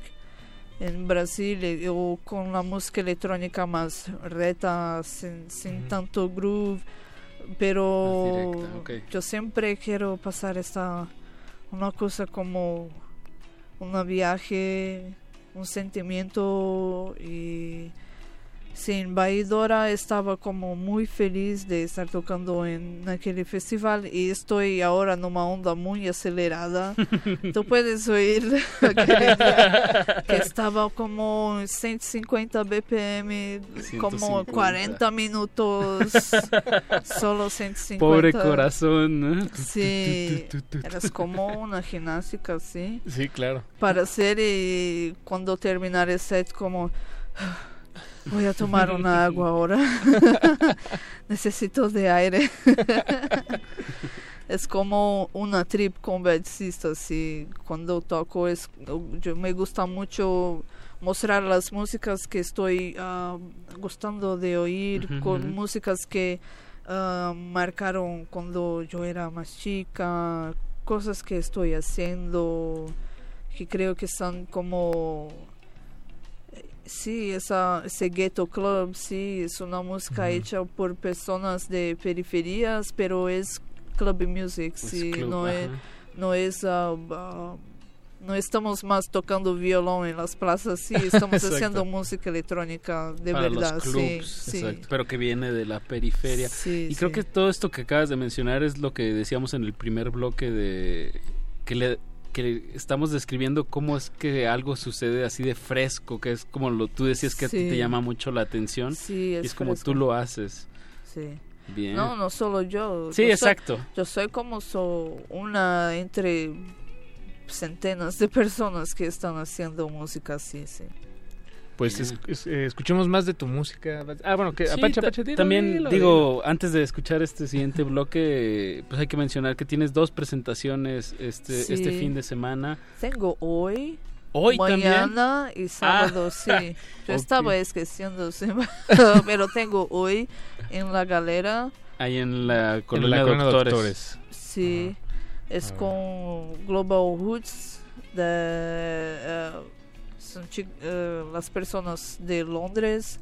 Ah, tiene Femina, que es unas chicas de Argentina, si no me engano, que cantan, tocan cajón, eh, violón, todo.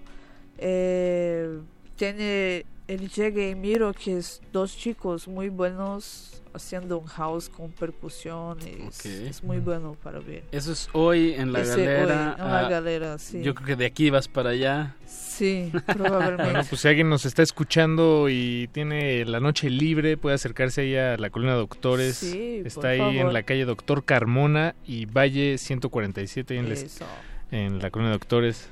Bien. Este, si quieren escuchar es- eh, mañana estoy con ah, Lechuga Zafiro, estoy con las personas de NAFI en Terminal ah, Terminal Club, Social. ujú, Terminal antisocial. Club. Es ahí en. Ma- en. ¿Cómo se llama? Mayo. Eh, ah, Bolívar, en la calle de Bolívar.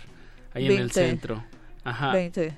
Exacto, Bolívar 20, Simón Bolívar 20. Y en el sábado es una, ah, una fiesta que es como importante para mí eh, tocar, jugar en, la- en aquel lugar que es en La Cañita. La Cañita. Ahí Sí. en Doctor Andrade. También en la Doctores. Sí, yo siendo quien 24. soy, vas a ser muy importante conocer las personas como Sí, yo, sí. sí, las, ah, las lesbianas, ah, yo no sé cómo hablo aquí, la galera eh, LGBT, sí, es muy importante saber quién ¿Cómo están son, las- eh, sí, Ajá, cómo ajá. están todo el mundo. Ya.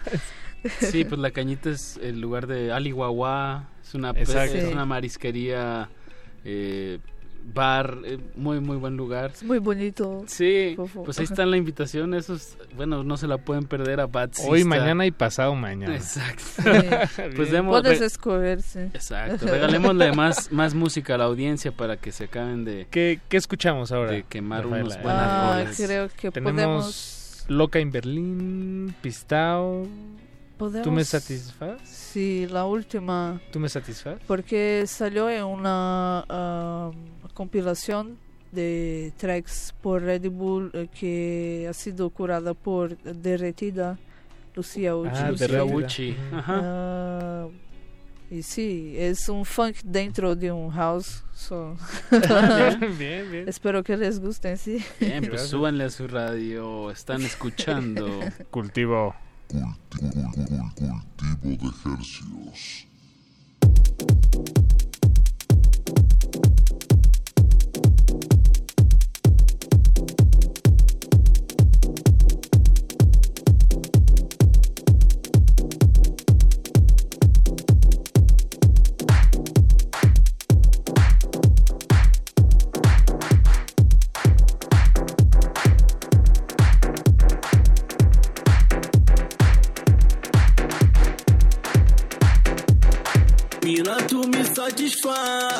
Com cara de safada, vai pedindo mais.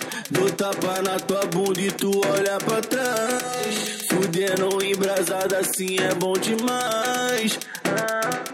Mina, tu me satisfaz. Com cara de safada, vai pedindo mais.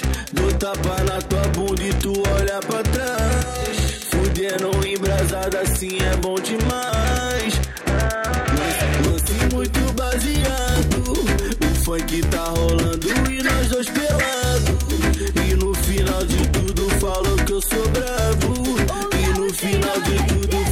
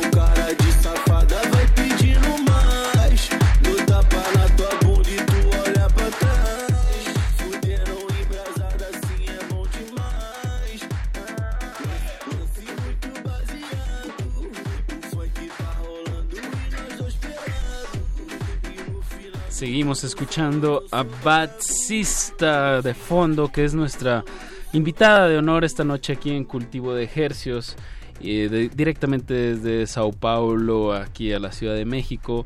Y como platicamos hace unos segundos, pues tienes tres presentaciones este fin de semana. ¿Vas a estar hasta Sí. cuándo aquí en la ciudad? Hasta domingo. Ah, bien, aprovechándolo Sí, todos los todo, días. sí. Pero yo quiero volver, sí. Es muy. Ciudad de México es muy. Muy Sí, yo tenía como muchos ah, buenas ah, personas en esta última vez. Ah, sí, yo tengo que volver. No puedo parar de venir aquí, sí. No lo hagas. No lo hagas. Es aparte- mejor do que Europa, sí. Tienes que Eso. saber de eso. Aparte hay muchos paralelismos, ¿no? Con Sa- Sao Paulo y la Ciudad de México, ¿no? sí. ¿Qué, qué, qué cosas se te hacen así como muy, muy marcadas que dices, ah, mira, es como allá? Muchos carros, mucha polución. Sí. Claro. Ah, no puedes andar como de flip-flops chinelos en la calle ah, ¿no porque puedes andar de chanclas? Sí, es muy Se te ensucian los pies. Sí, pero Claro. las personas es como son las mismas, muy educadas. ah, si le pregunta algo, ellas responden con mucho cariño. Como a veces en Berlín, cuando estaba en Berlín, las personas son un Más poco frías. rudes, sí, frías, Mm. rudes. Y aquí es como, oh, ¿dónde tú eres? ¿Eres brasileña? ¿Qué haces? Ah, ¿Estás gustando, estás ah, Disfrutando la disfrutando la ciudad? ¿Qué, ¿Qué hice hasta ahora? Sí, es como están interesados en conocerte, ¿sí? No Sí, eres claro. como... Un bicho raro. Ah, sí, un bicho raro. Es como... Me siento mucho, mucho bienvenida aquí, sí. Eso.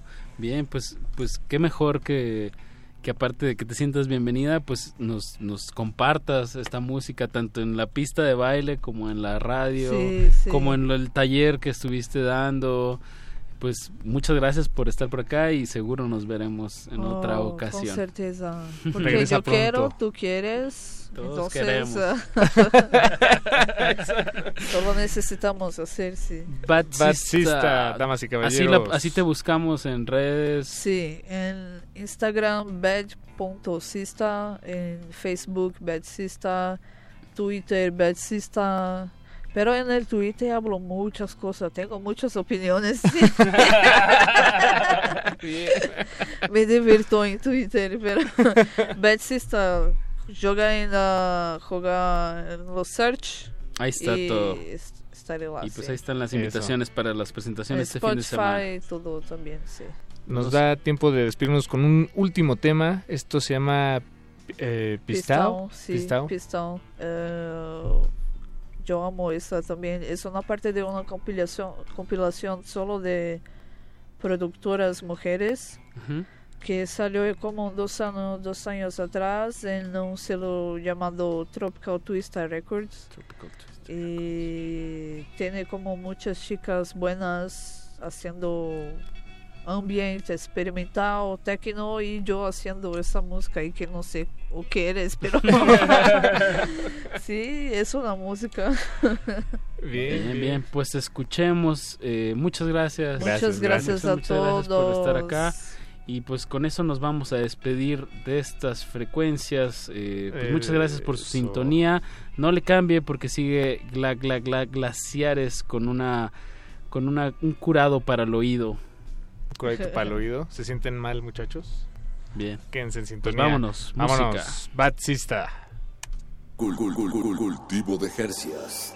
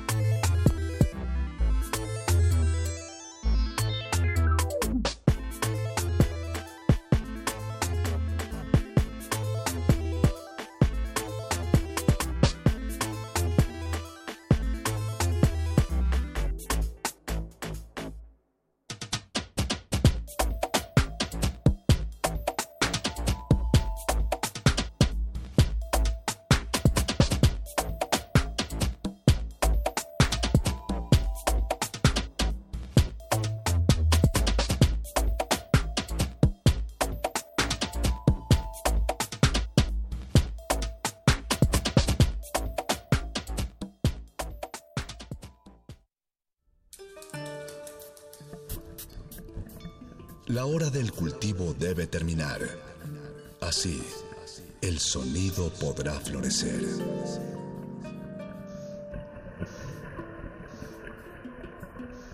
Resistencia modulada.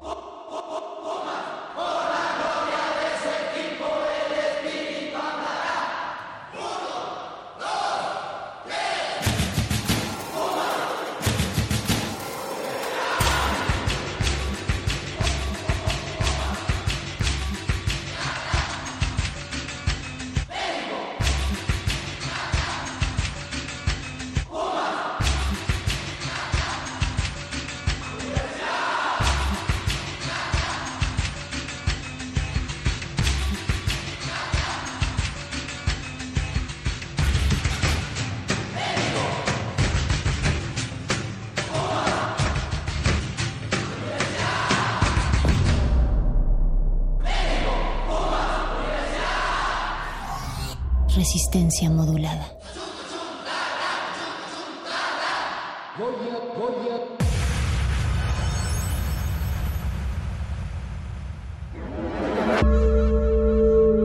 El código de conducta de los osos polares, la antigua orden sonora, partía de tres pilares espirituales. La monotonía no aplica si trabajas con tus amigos. La música pierde su género Si suena toda en el mismo lugar.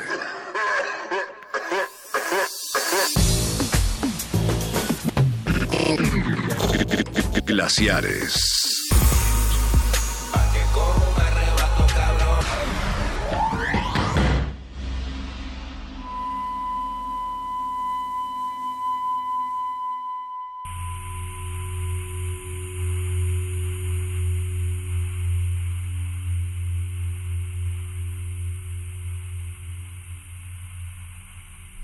Mami, tengo manga tu rébula, tu novio es pura fábula y si viene con su cangri se caiga su parrébula, dice Don Omar.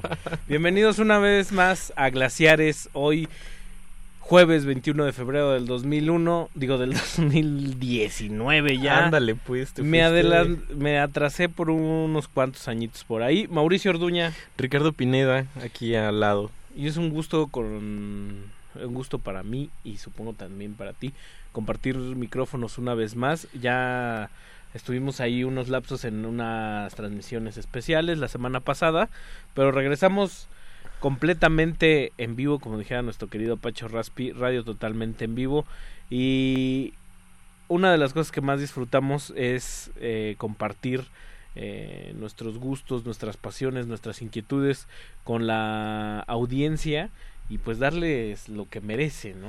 Darles lo que Lo que merecen y lo que quieren, efectivamente. Pero antes hay que abrir un paréntesis para decir quién es Pablo Extinto. Pablo Extinto, yo creo que en la historia de los radioescuchas más constantes de resistencia modulada, Pablo Extinto ha de estar, si no ya antes o después de Angélica Plancarte, que desapareció del mapa, pero ya el otro día me, me di a la tarea de... ¿De buscarla? De buscarla. Oye, qué atento. Sí, y está bien, y está bien, solo yo creo cambio de gustos. Pero sigue Como atenta. debe de ser. Pero está muy atenta ahí, por ejemplo, escuchando Primer Movimiento. Y si nos está escuchando Angélica, tíranos un tuitazo. Tíranos un tuitazo, Mis- hashtag glaciares. Hashtag glaciares no me olvides. y también un saludo a Ike Tecuani, que también nos escucha frecuentemente. Saludos también al querido que, y que es, es de los más críticos y férreos de... Claro, él no, de- no, no nos apapacha. Exacto, a mí me gusta ese tipo de, de amistad, la que te dice las cosas en la cara. Aunque te duela, ¿no? Exacto. Aunque mal paguen, dijera, dijera el misógino aquel. Eh, y Pablo Extinto eh, es un tipo que, que nos escuchaba frecuentemente y que conocimos eh, cuando fue el pasado aniversario de Resistencia Modulada en Casa del Lago. Ahí lo, conocimos en persona. Lo conocimos y alguien tuvo muy a bien hacer el, eh, la anotación de que llegó como un fan de la estación y ahí los fans acabamos siendo nosotros. Exacto. Sí, o sea De- que tú, todo... eres, tú eres el famoso, El famoso Pablo, Pablo Extinto. O sea, es una cosa Por eso hacemos radio. Exacto, y aparte, eh, bueno, el, el querido Pablo, eh, nosotros, nosotros lanzamos la moneda al aire, digamos. Lanzamos una pregunta, una adivinanza. ¿no? Ajá, exacto. Para decir cómo ganó, cómo se ganó su programa. Adivinando una canción. Adivinando una canción ¿Qué de Café Tacu, de una instrumental de Café Tacuba. Abstractona que difícil de ubicar. Pues sí, sí es difícil Escucha, atento. Exacto. No era un hit, precisamente. Y bueno, pues es, yo creo que es un radio escucha ya legendario en, en los pasillos de resistencia modulada. De todo Radio UNAM, En los corazones de cada resistente modulado. O sea, en, en la mañana. Porque le echa porras a todos. Sí, sí, sí. Y, y no es una escucha ahí como. No, no es porra ciega. No. También es- es crítico. Exacto. Y hoy, que le vamos a dedicar el Glaciares. No puede. No puede escucharnos. Es porque está hasta el tope de trabajo, de actividades y, y es una pena. Híjole, qué pena. Pero desde aquí hasta donde esté, este programa va dedicado a ti, Pablo. Y Pablo escogió un tema que pues resulta de repente muy escabroso, que es el alcohol. Controvertido. Controvertido porque desde aquí, desde Glaciares, dentro del marco de resistencia modulada, sí tenemos una postura muy clara al respecto y es que no nos gusta hacer apología del alcoholismo. De nada que tenga que ver con ese tipo de... No, porque de alguna manera sí, vamos, sí es un problema entre la comunidad. Es un problema de salud. Es más antes, que nada. Antes que Que, cualquier... que un problema moral. o- Exactamente. Es un problema de salud. Hay al- altos índices de fallecimiento, de enfermedades asociadas, de, de genera... eh, pues por lo general uno cuando abusa del, del alcohol fuerte, pues suele... Las cosas suelen mm, acabar de una forma no agradable. Exacto. Y digo, bendito... Bendito alcoholímetro, Ricardo, que también... Supongo que tantas vidas ha salvado.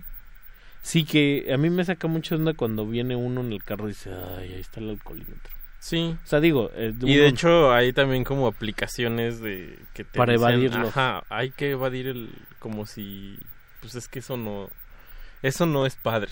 Digo, si uno no dice, ay, ahí hay un alcoholímetro, métete por ahí. Sí, no. No, pero, pero por algo están. Y, Exacto. y de alguna manera sí, Ha desde, funcionado. desde que se implementaron precisamente justo, han, han- se han reducido notablemente los incidentes asociados. Para todos aquellos personajes de es que yo manejo mejor así, no. Ahí funciona y ojalá siga funcionando. Sin embargo, no hay que soslayar que el alcohol eh, de una u otra manera está presente en la, en la vida cultural eh, y sobre todo en la música o en los sonidos. No han sido pocos los que han hecho odas o composiciones relacionados a y es parte de un imaginario colectivo Exacto. y aquí vamos a ver algunas veces idealizado, otras veces bien puntualizado y, y otras quién sabe más. Y otras quizás más oscuras, ¿no? Que tienten por ahí zonas más lúgubres, más oscuras, no lo sé. Pues vamos a empezar. ¿Con quién vamos a empezar, querido Ricardo? Vamos Pues a como uno de los maestros del, del jazz en forma libre, del hard bop, del cool jazz, eh, nada más y nada menos que El queridísimo John Coltrane y esta canción Train para los cuates. Train. Pasa el train. Arroba R modulada en Twitter, Resistencia modulada en Facebook. En Facebook estamos como Resistencia Modulada. Y esto se llama Vodka. Vodka. Bienvenidos a Resistencia modulada. Thank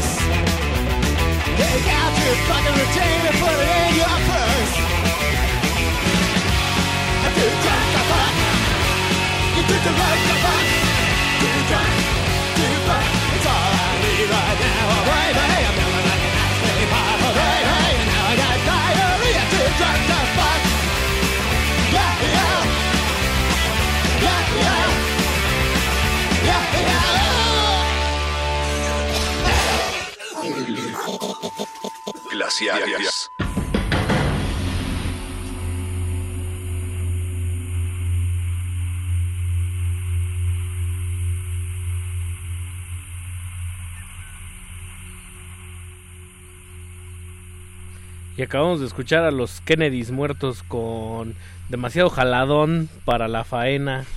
Jaladón para la, demasiado jaladón para la pasión. O como dijeran nuestros amigos colombianos, demasiado mamao.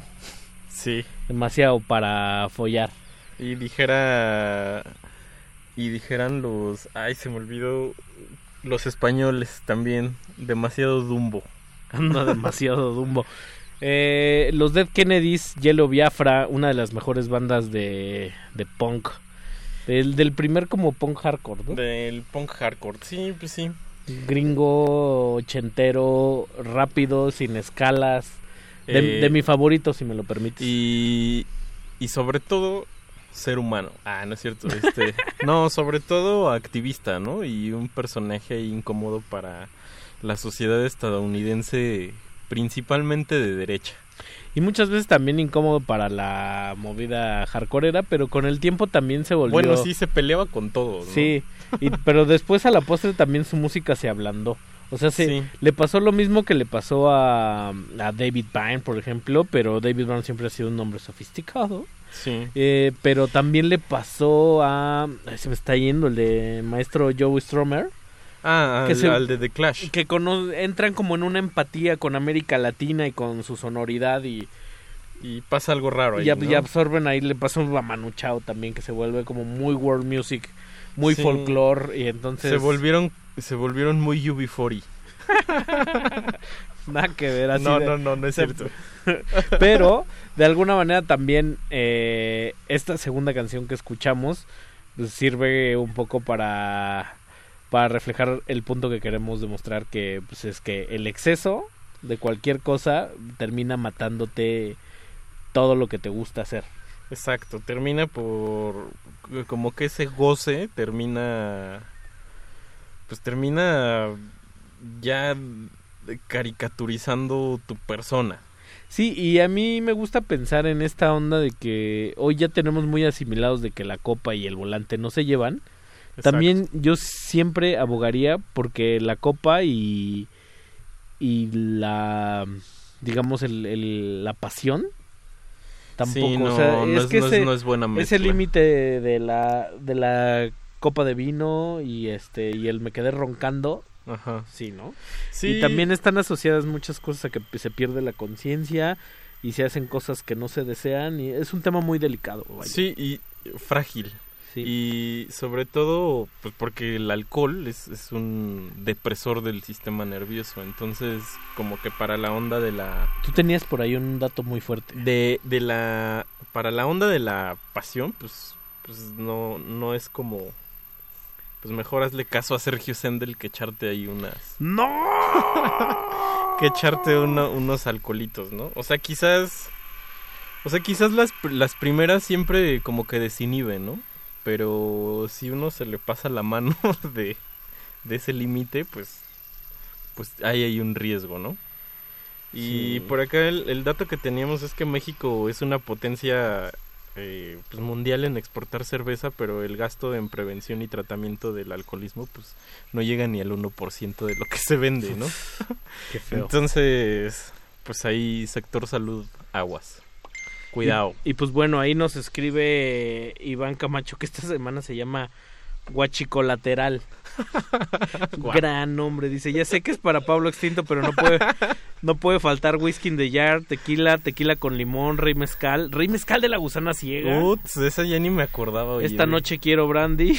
Güey, qué, qué titulazo. Y sobre todo, la que me escribió Real de 14, Agua con Sal.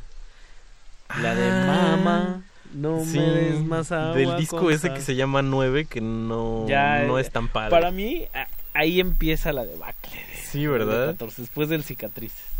Pero Cicatrices es como su cumbre. dijera la nana Goya, esa es otra historia. Esa es otra historia. Esa Con- es harina de otro costal. Nos vamos a ir con uno de los titanes. eh, yo siempre me gusta decir que ellos son los Beatles mexicanos.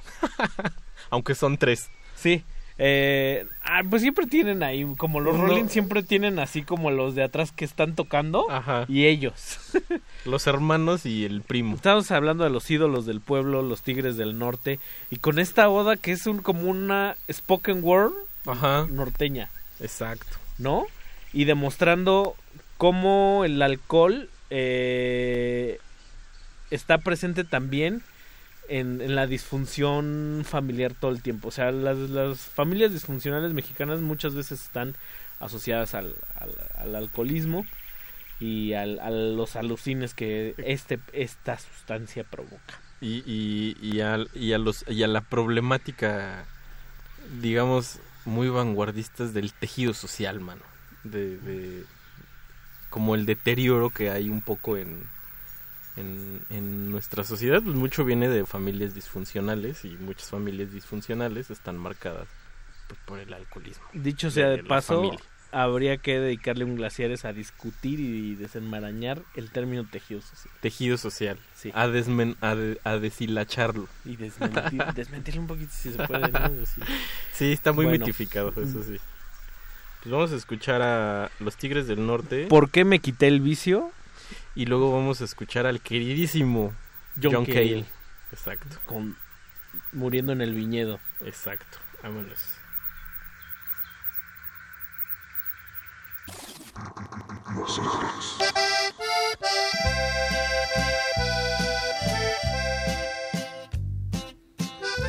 No es por hacerles desaire, es que ya no soy del vicio. Si he sido rete borracho, como pocos lo hayan sido, pero ahora sí ya no tomo.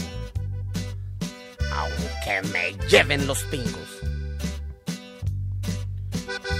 Pobrecita de mi vieja, siempre tan buena conmigo. No más pa' que no sufriera, me llegué a quitar del vicio. Pero poco duró el gusto, la de mala se nos vino y una noche de repente quedó como un pajarito. Y yo siento en mi conciencia que fue mi vicio maldito lo que hizo que nos dejara solitos, a mí y a mi hijo. Me sentí desesperado de verme solo con mi hijo, siempre solo recordando al ángel que había perdido. Entonces, para no pensar, volví a darle recio al vicio. Al salir de mi trabajo, compraba litros de vino y regresaba a mi casa donde me aguardaba mi hijo. Y ahí estaba tragos y tragos, hasta verme bien servido. Entonces veía a mi prieta que llegaba a hablar conmigo y comenzaba a decirme cosas de mucho cariño. Como si estuviera viva y nunca se hubiera ido. En tan y mientras que mi hijo se abrazaba me asustado diciéndome el pobre niño, ¿dónde está mi mamacita?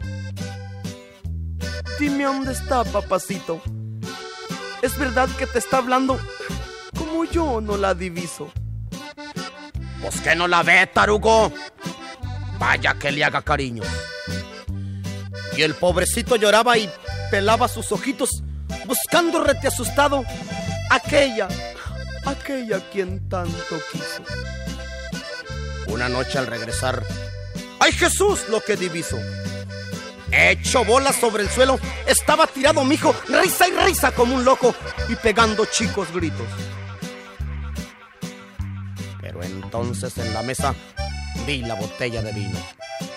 Luego, luego me di cuenta y me puse retemuino. ¿Qué has hecho, escuincle malvado? Voy a romperte el hocico. Y con una voz de angustia que no he de olvidar me dijo, no, no me pegues, no me pegues, papacito. Fue por ver a mi mamita como cuando habla contigo. Fue para que ella me besara y me hiciera hartos cariños.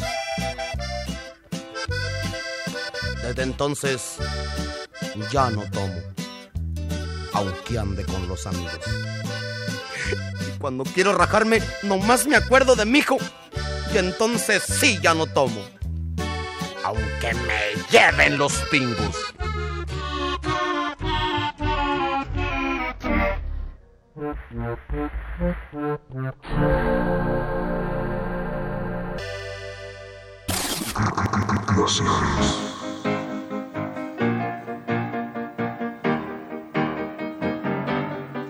I've been chasing ghosts, and I don't like it. I wish someone would show me where to draw the line. I'd lay down my sword if you would take it and tell everyone back home I'm doing fine.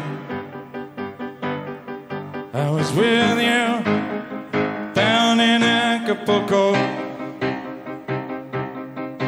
trading clothing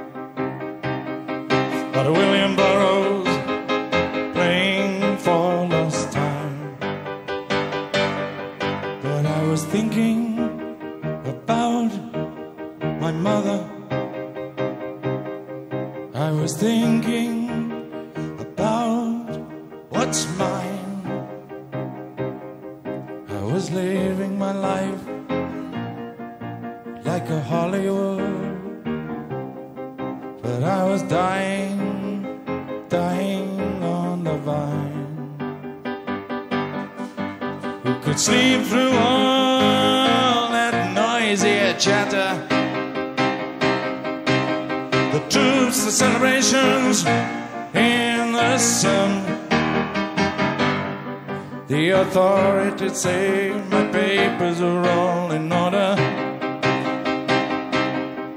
And if I wasn't such a coward, I would run. Meet me when all the shooting's over. Meet me on the other side of town. Yes, you can bring all friends along for protection. It's always nice to have them hanging around. But I was thinking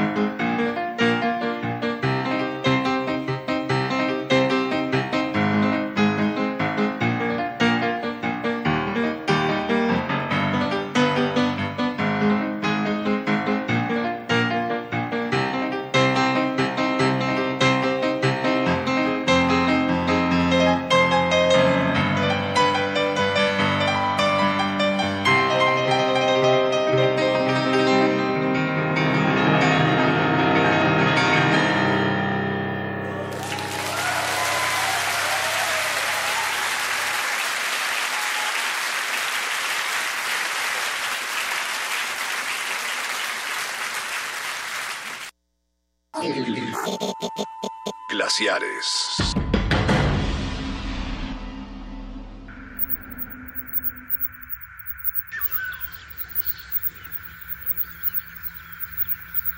Chistes malos, golpe- golpes en la cabeza y un montón de contrariedades más, sin contar la terrible resaca, son algunos de los estragos que deja el abuso de esa sustancia llamada alcohol, la composición etílica. Y Mágalos, un caifán, dice, no, ma, algo bien feo del alcohol son los delirios tremens. Dice, neta que en esos lapsos se sufre serio, dice, es como visitar el infierno, inclusive en las primeras etapas. Ya las más duras son una pasada desde lanza, inclusive Jack Kerouac en Big Sur escribió unas líneas. Órale, pues también, también la, la temblorina de la resaca es horrenda, ¿no? Sí. Y justo hablábamos ahora, ahora que salió Jack Kerouac a colación. Eh, esta canción tiene una letra muy muy rara de, de John Cale. eh, como John Cale medio entonado, este y además recordando Recordando Acapulco. Re- recordando como la época de los beats. O sea, Sí. habla, de- habla de Burroughs en esta Ajá. canción y está tirado en los viñedos recordando en su infancia y, y en todas, como, como esos buenos momentos, ¿no? Sí, pues Pues sí. le, le entró el airecito. como, como quien dice. Como y también el. Zarco dice que ahora sabe que los tigres son tres, nomás no necesita escucharlos. Bueno. O sea, Zarco es duro. Zarco es duro. Zarco es duro. Y Lo agradecemos que lo- sea Lo duro. invocaste y dijiste que le agradeces que sea duro. Sí. Pero bueno. Bueno, pues lo que sigue, pues para, para escuchar, ya, ya vamos como a la mitad. Yo creo que sí, podemos poner completitas las rolas. Lo que sigue es Tin Lizzy. Justo que nos decía por Alguien aquí por ahí la pidió. Iván, no vamos a, a poner La ese, de- ese cover espantoso de Metallica. Que el video también es medio espantosillo, ¿no? Además, déjame decirte que esta canción de Tin Lizzy, eh, aquí lo que hacen es como la referencia del alcohol es, un- es, es el whisky asociado a, a los westerns. Ajá. O sea, to- toda la letra es una cosa ahí de dos tipos que se van a encontrar en un en un desafío, En un duelo. en un duelo de revólver. Ajá. Y este, pero pues antes le daba con el whisky el, el- el oponente. Y está muy padre la rola. Entonces, si uno ve. Le metí el tlapegue, dijera, dijera Paco Stanley. en- eh, rip. Rip. Eh, si uno ve el video de, de Whiskey in the Jar de Metallica, no tiene nada que ver con el western. No. Es una resaca de un como como chavo ahí moderno que tampoco tiene que ver, o sea, no parece ni un fan de Metallica. No. Oye, y, y sa- sacando el caso a Metallica y a. Y ahorita que pasó John Cale, pues me acordé de Lou Reed. Y de ese, Reed- de ese disco que tiene que es como un mal trip de alcohol. Sí, no, pero que tiene como una colaboración ahí casi casi final con, con Metallica, ¿no? Que fue que fue muy rara. Nadie entendió eso. No, pero Yo no entendí ese Pero mi, mi maestro Alberto Gutiérrez Chong lo único que me dijo fue, "Sí, entiendo muy bien el rock este gringo." Dice con esta cosa de de Metallica y Lou Reed y, y se- yo yo me quedé igual. Se puso muy meta. Sí, se puso muy meta, pero pues no sé. Así, así muy- él quería que y espero que también eh, eh, esté bien porque andaba ahí medio enfermito el maestro Alberto. Pues ojalá. Ojalá. Se, se cure. Pues, Se puso muy meta. Ahí le llevamos su- Metálisis. ahí Saludos le- al perro. Ah, saludos al perro. Esc- Escuchan, escúchenlo. ¿Qué días lo pasan los viernes, verdad? Los Ay, viernes. ¿cómo, ¿cómo te haces el que no sabe cuándo pasa Metallica? Pues es que no es un no es un producto que yo consuma, amigo. Sí, sí sabe, sí sabes. bueno, pues vamos a escuchar eh, a Tin Lizzy con Whisky de. Siempre quiero decir Limp Bizkit. ¿O cómo decía tu amigo? Decía un compa Limp Kizzy. Limp Kizzy. Y dice Oscar por ahí, dice, para mí la música de José José y los boleros son para puro borracho, por eso me abstengo de escuchar esa música. Ah, bueno, también ahí hay una etiqueta, digo, no sé qué tan fea, qué tan grave, qué tan tan cierta sea, pero sí sí hay un o sea, pues una etiqueta ahí con cierta música como las rancheras también como que como que uno dice, esa es música para borrachos. O como el reggae es para marihuanos. Pues es que y, y a final de cuentas la, este eso solo es un pretexto, dijera el comercial. Exacto, es que eso es a lo que iba. o sea, puedes agarrar cualquier cosa para Sí, por acá nos pusieron como por ejemplo, ay sí, del alcohol y la pasión, la mota y la pasión, ¿no? Ajá. Este, pues la pizza y la pasión. Pues ahora sí que como, como te funcione, mano, ¿no? Vamos a escuchar Whisky de Jar con Tin Lizzy. Escríbanos ahí, hashtag glaciares, arroba R modulada en Twitter. Y en Facebook como Resistencia Modulada, estos glaciares no le cambian. Y luego vamos a amarrar con el rubio de México con una sorpresota. Exacto, el, el novio de México.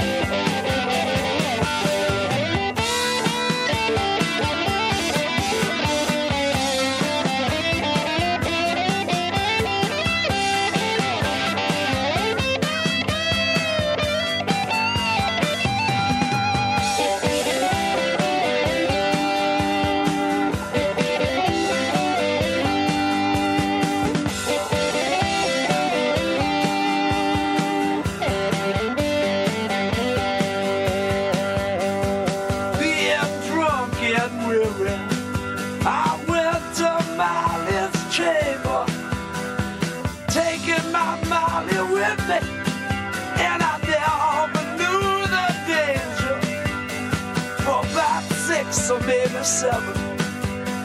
In walked Captain Farrell. I jumped up, fired off my pistols, and I shot him with both barrels. Mushering, dumber, do dumber.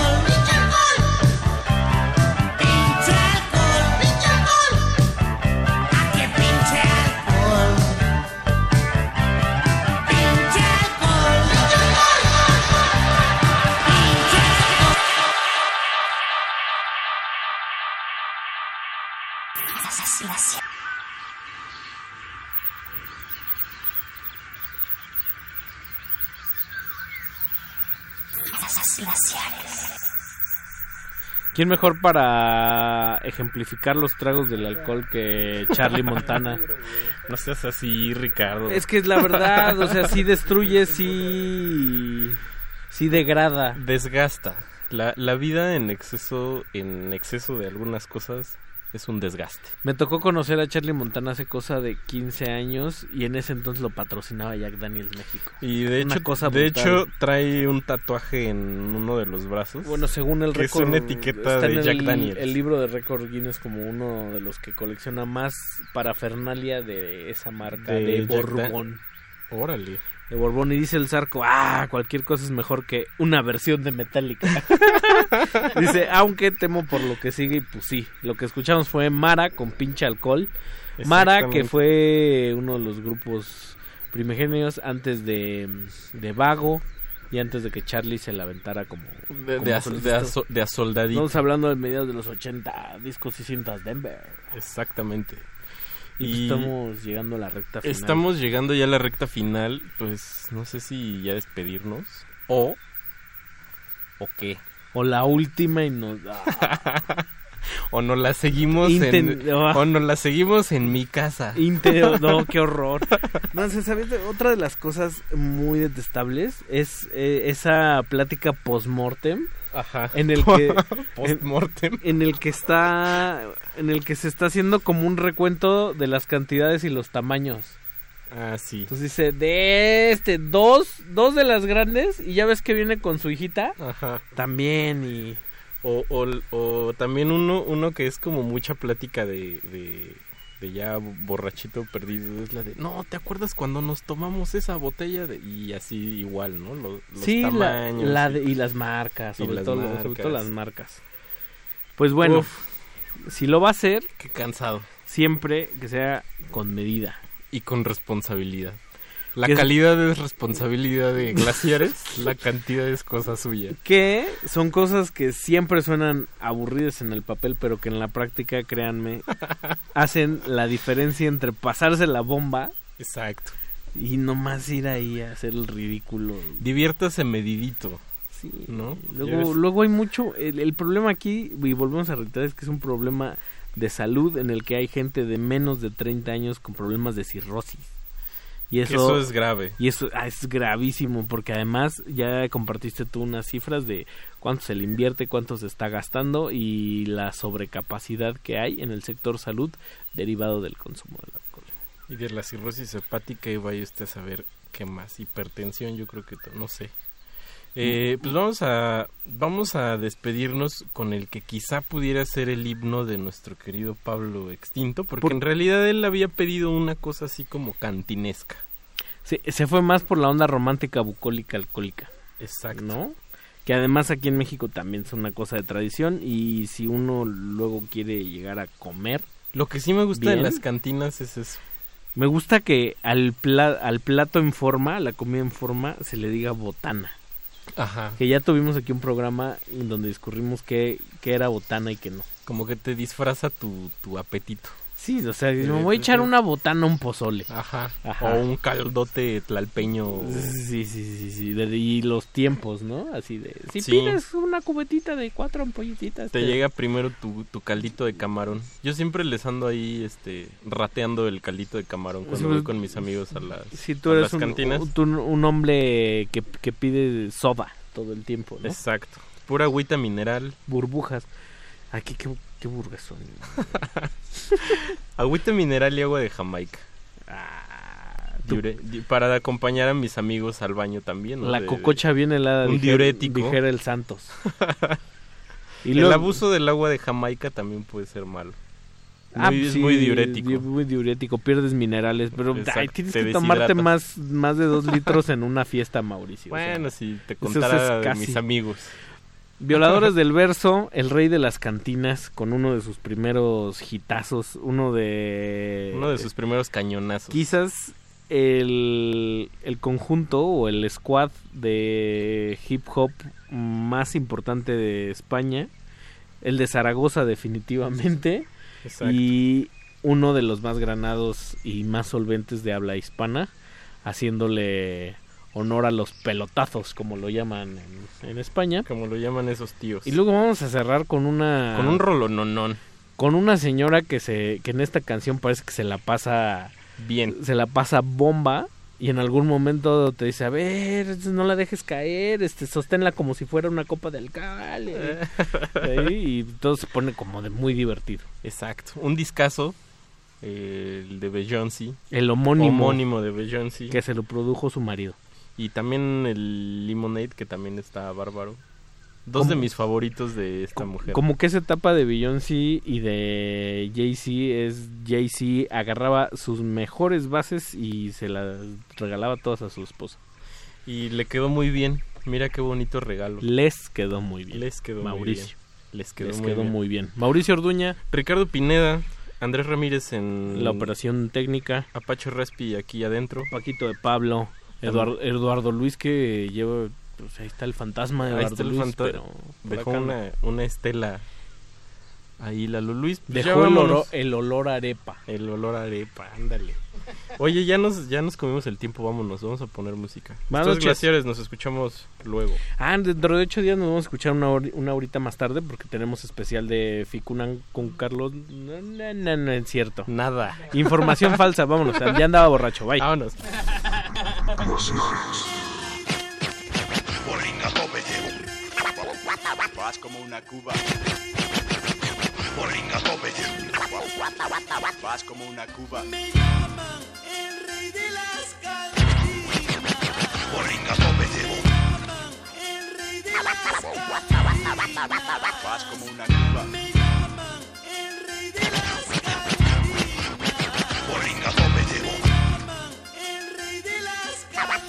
Vas,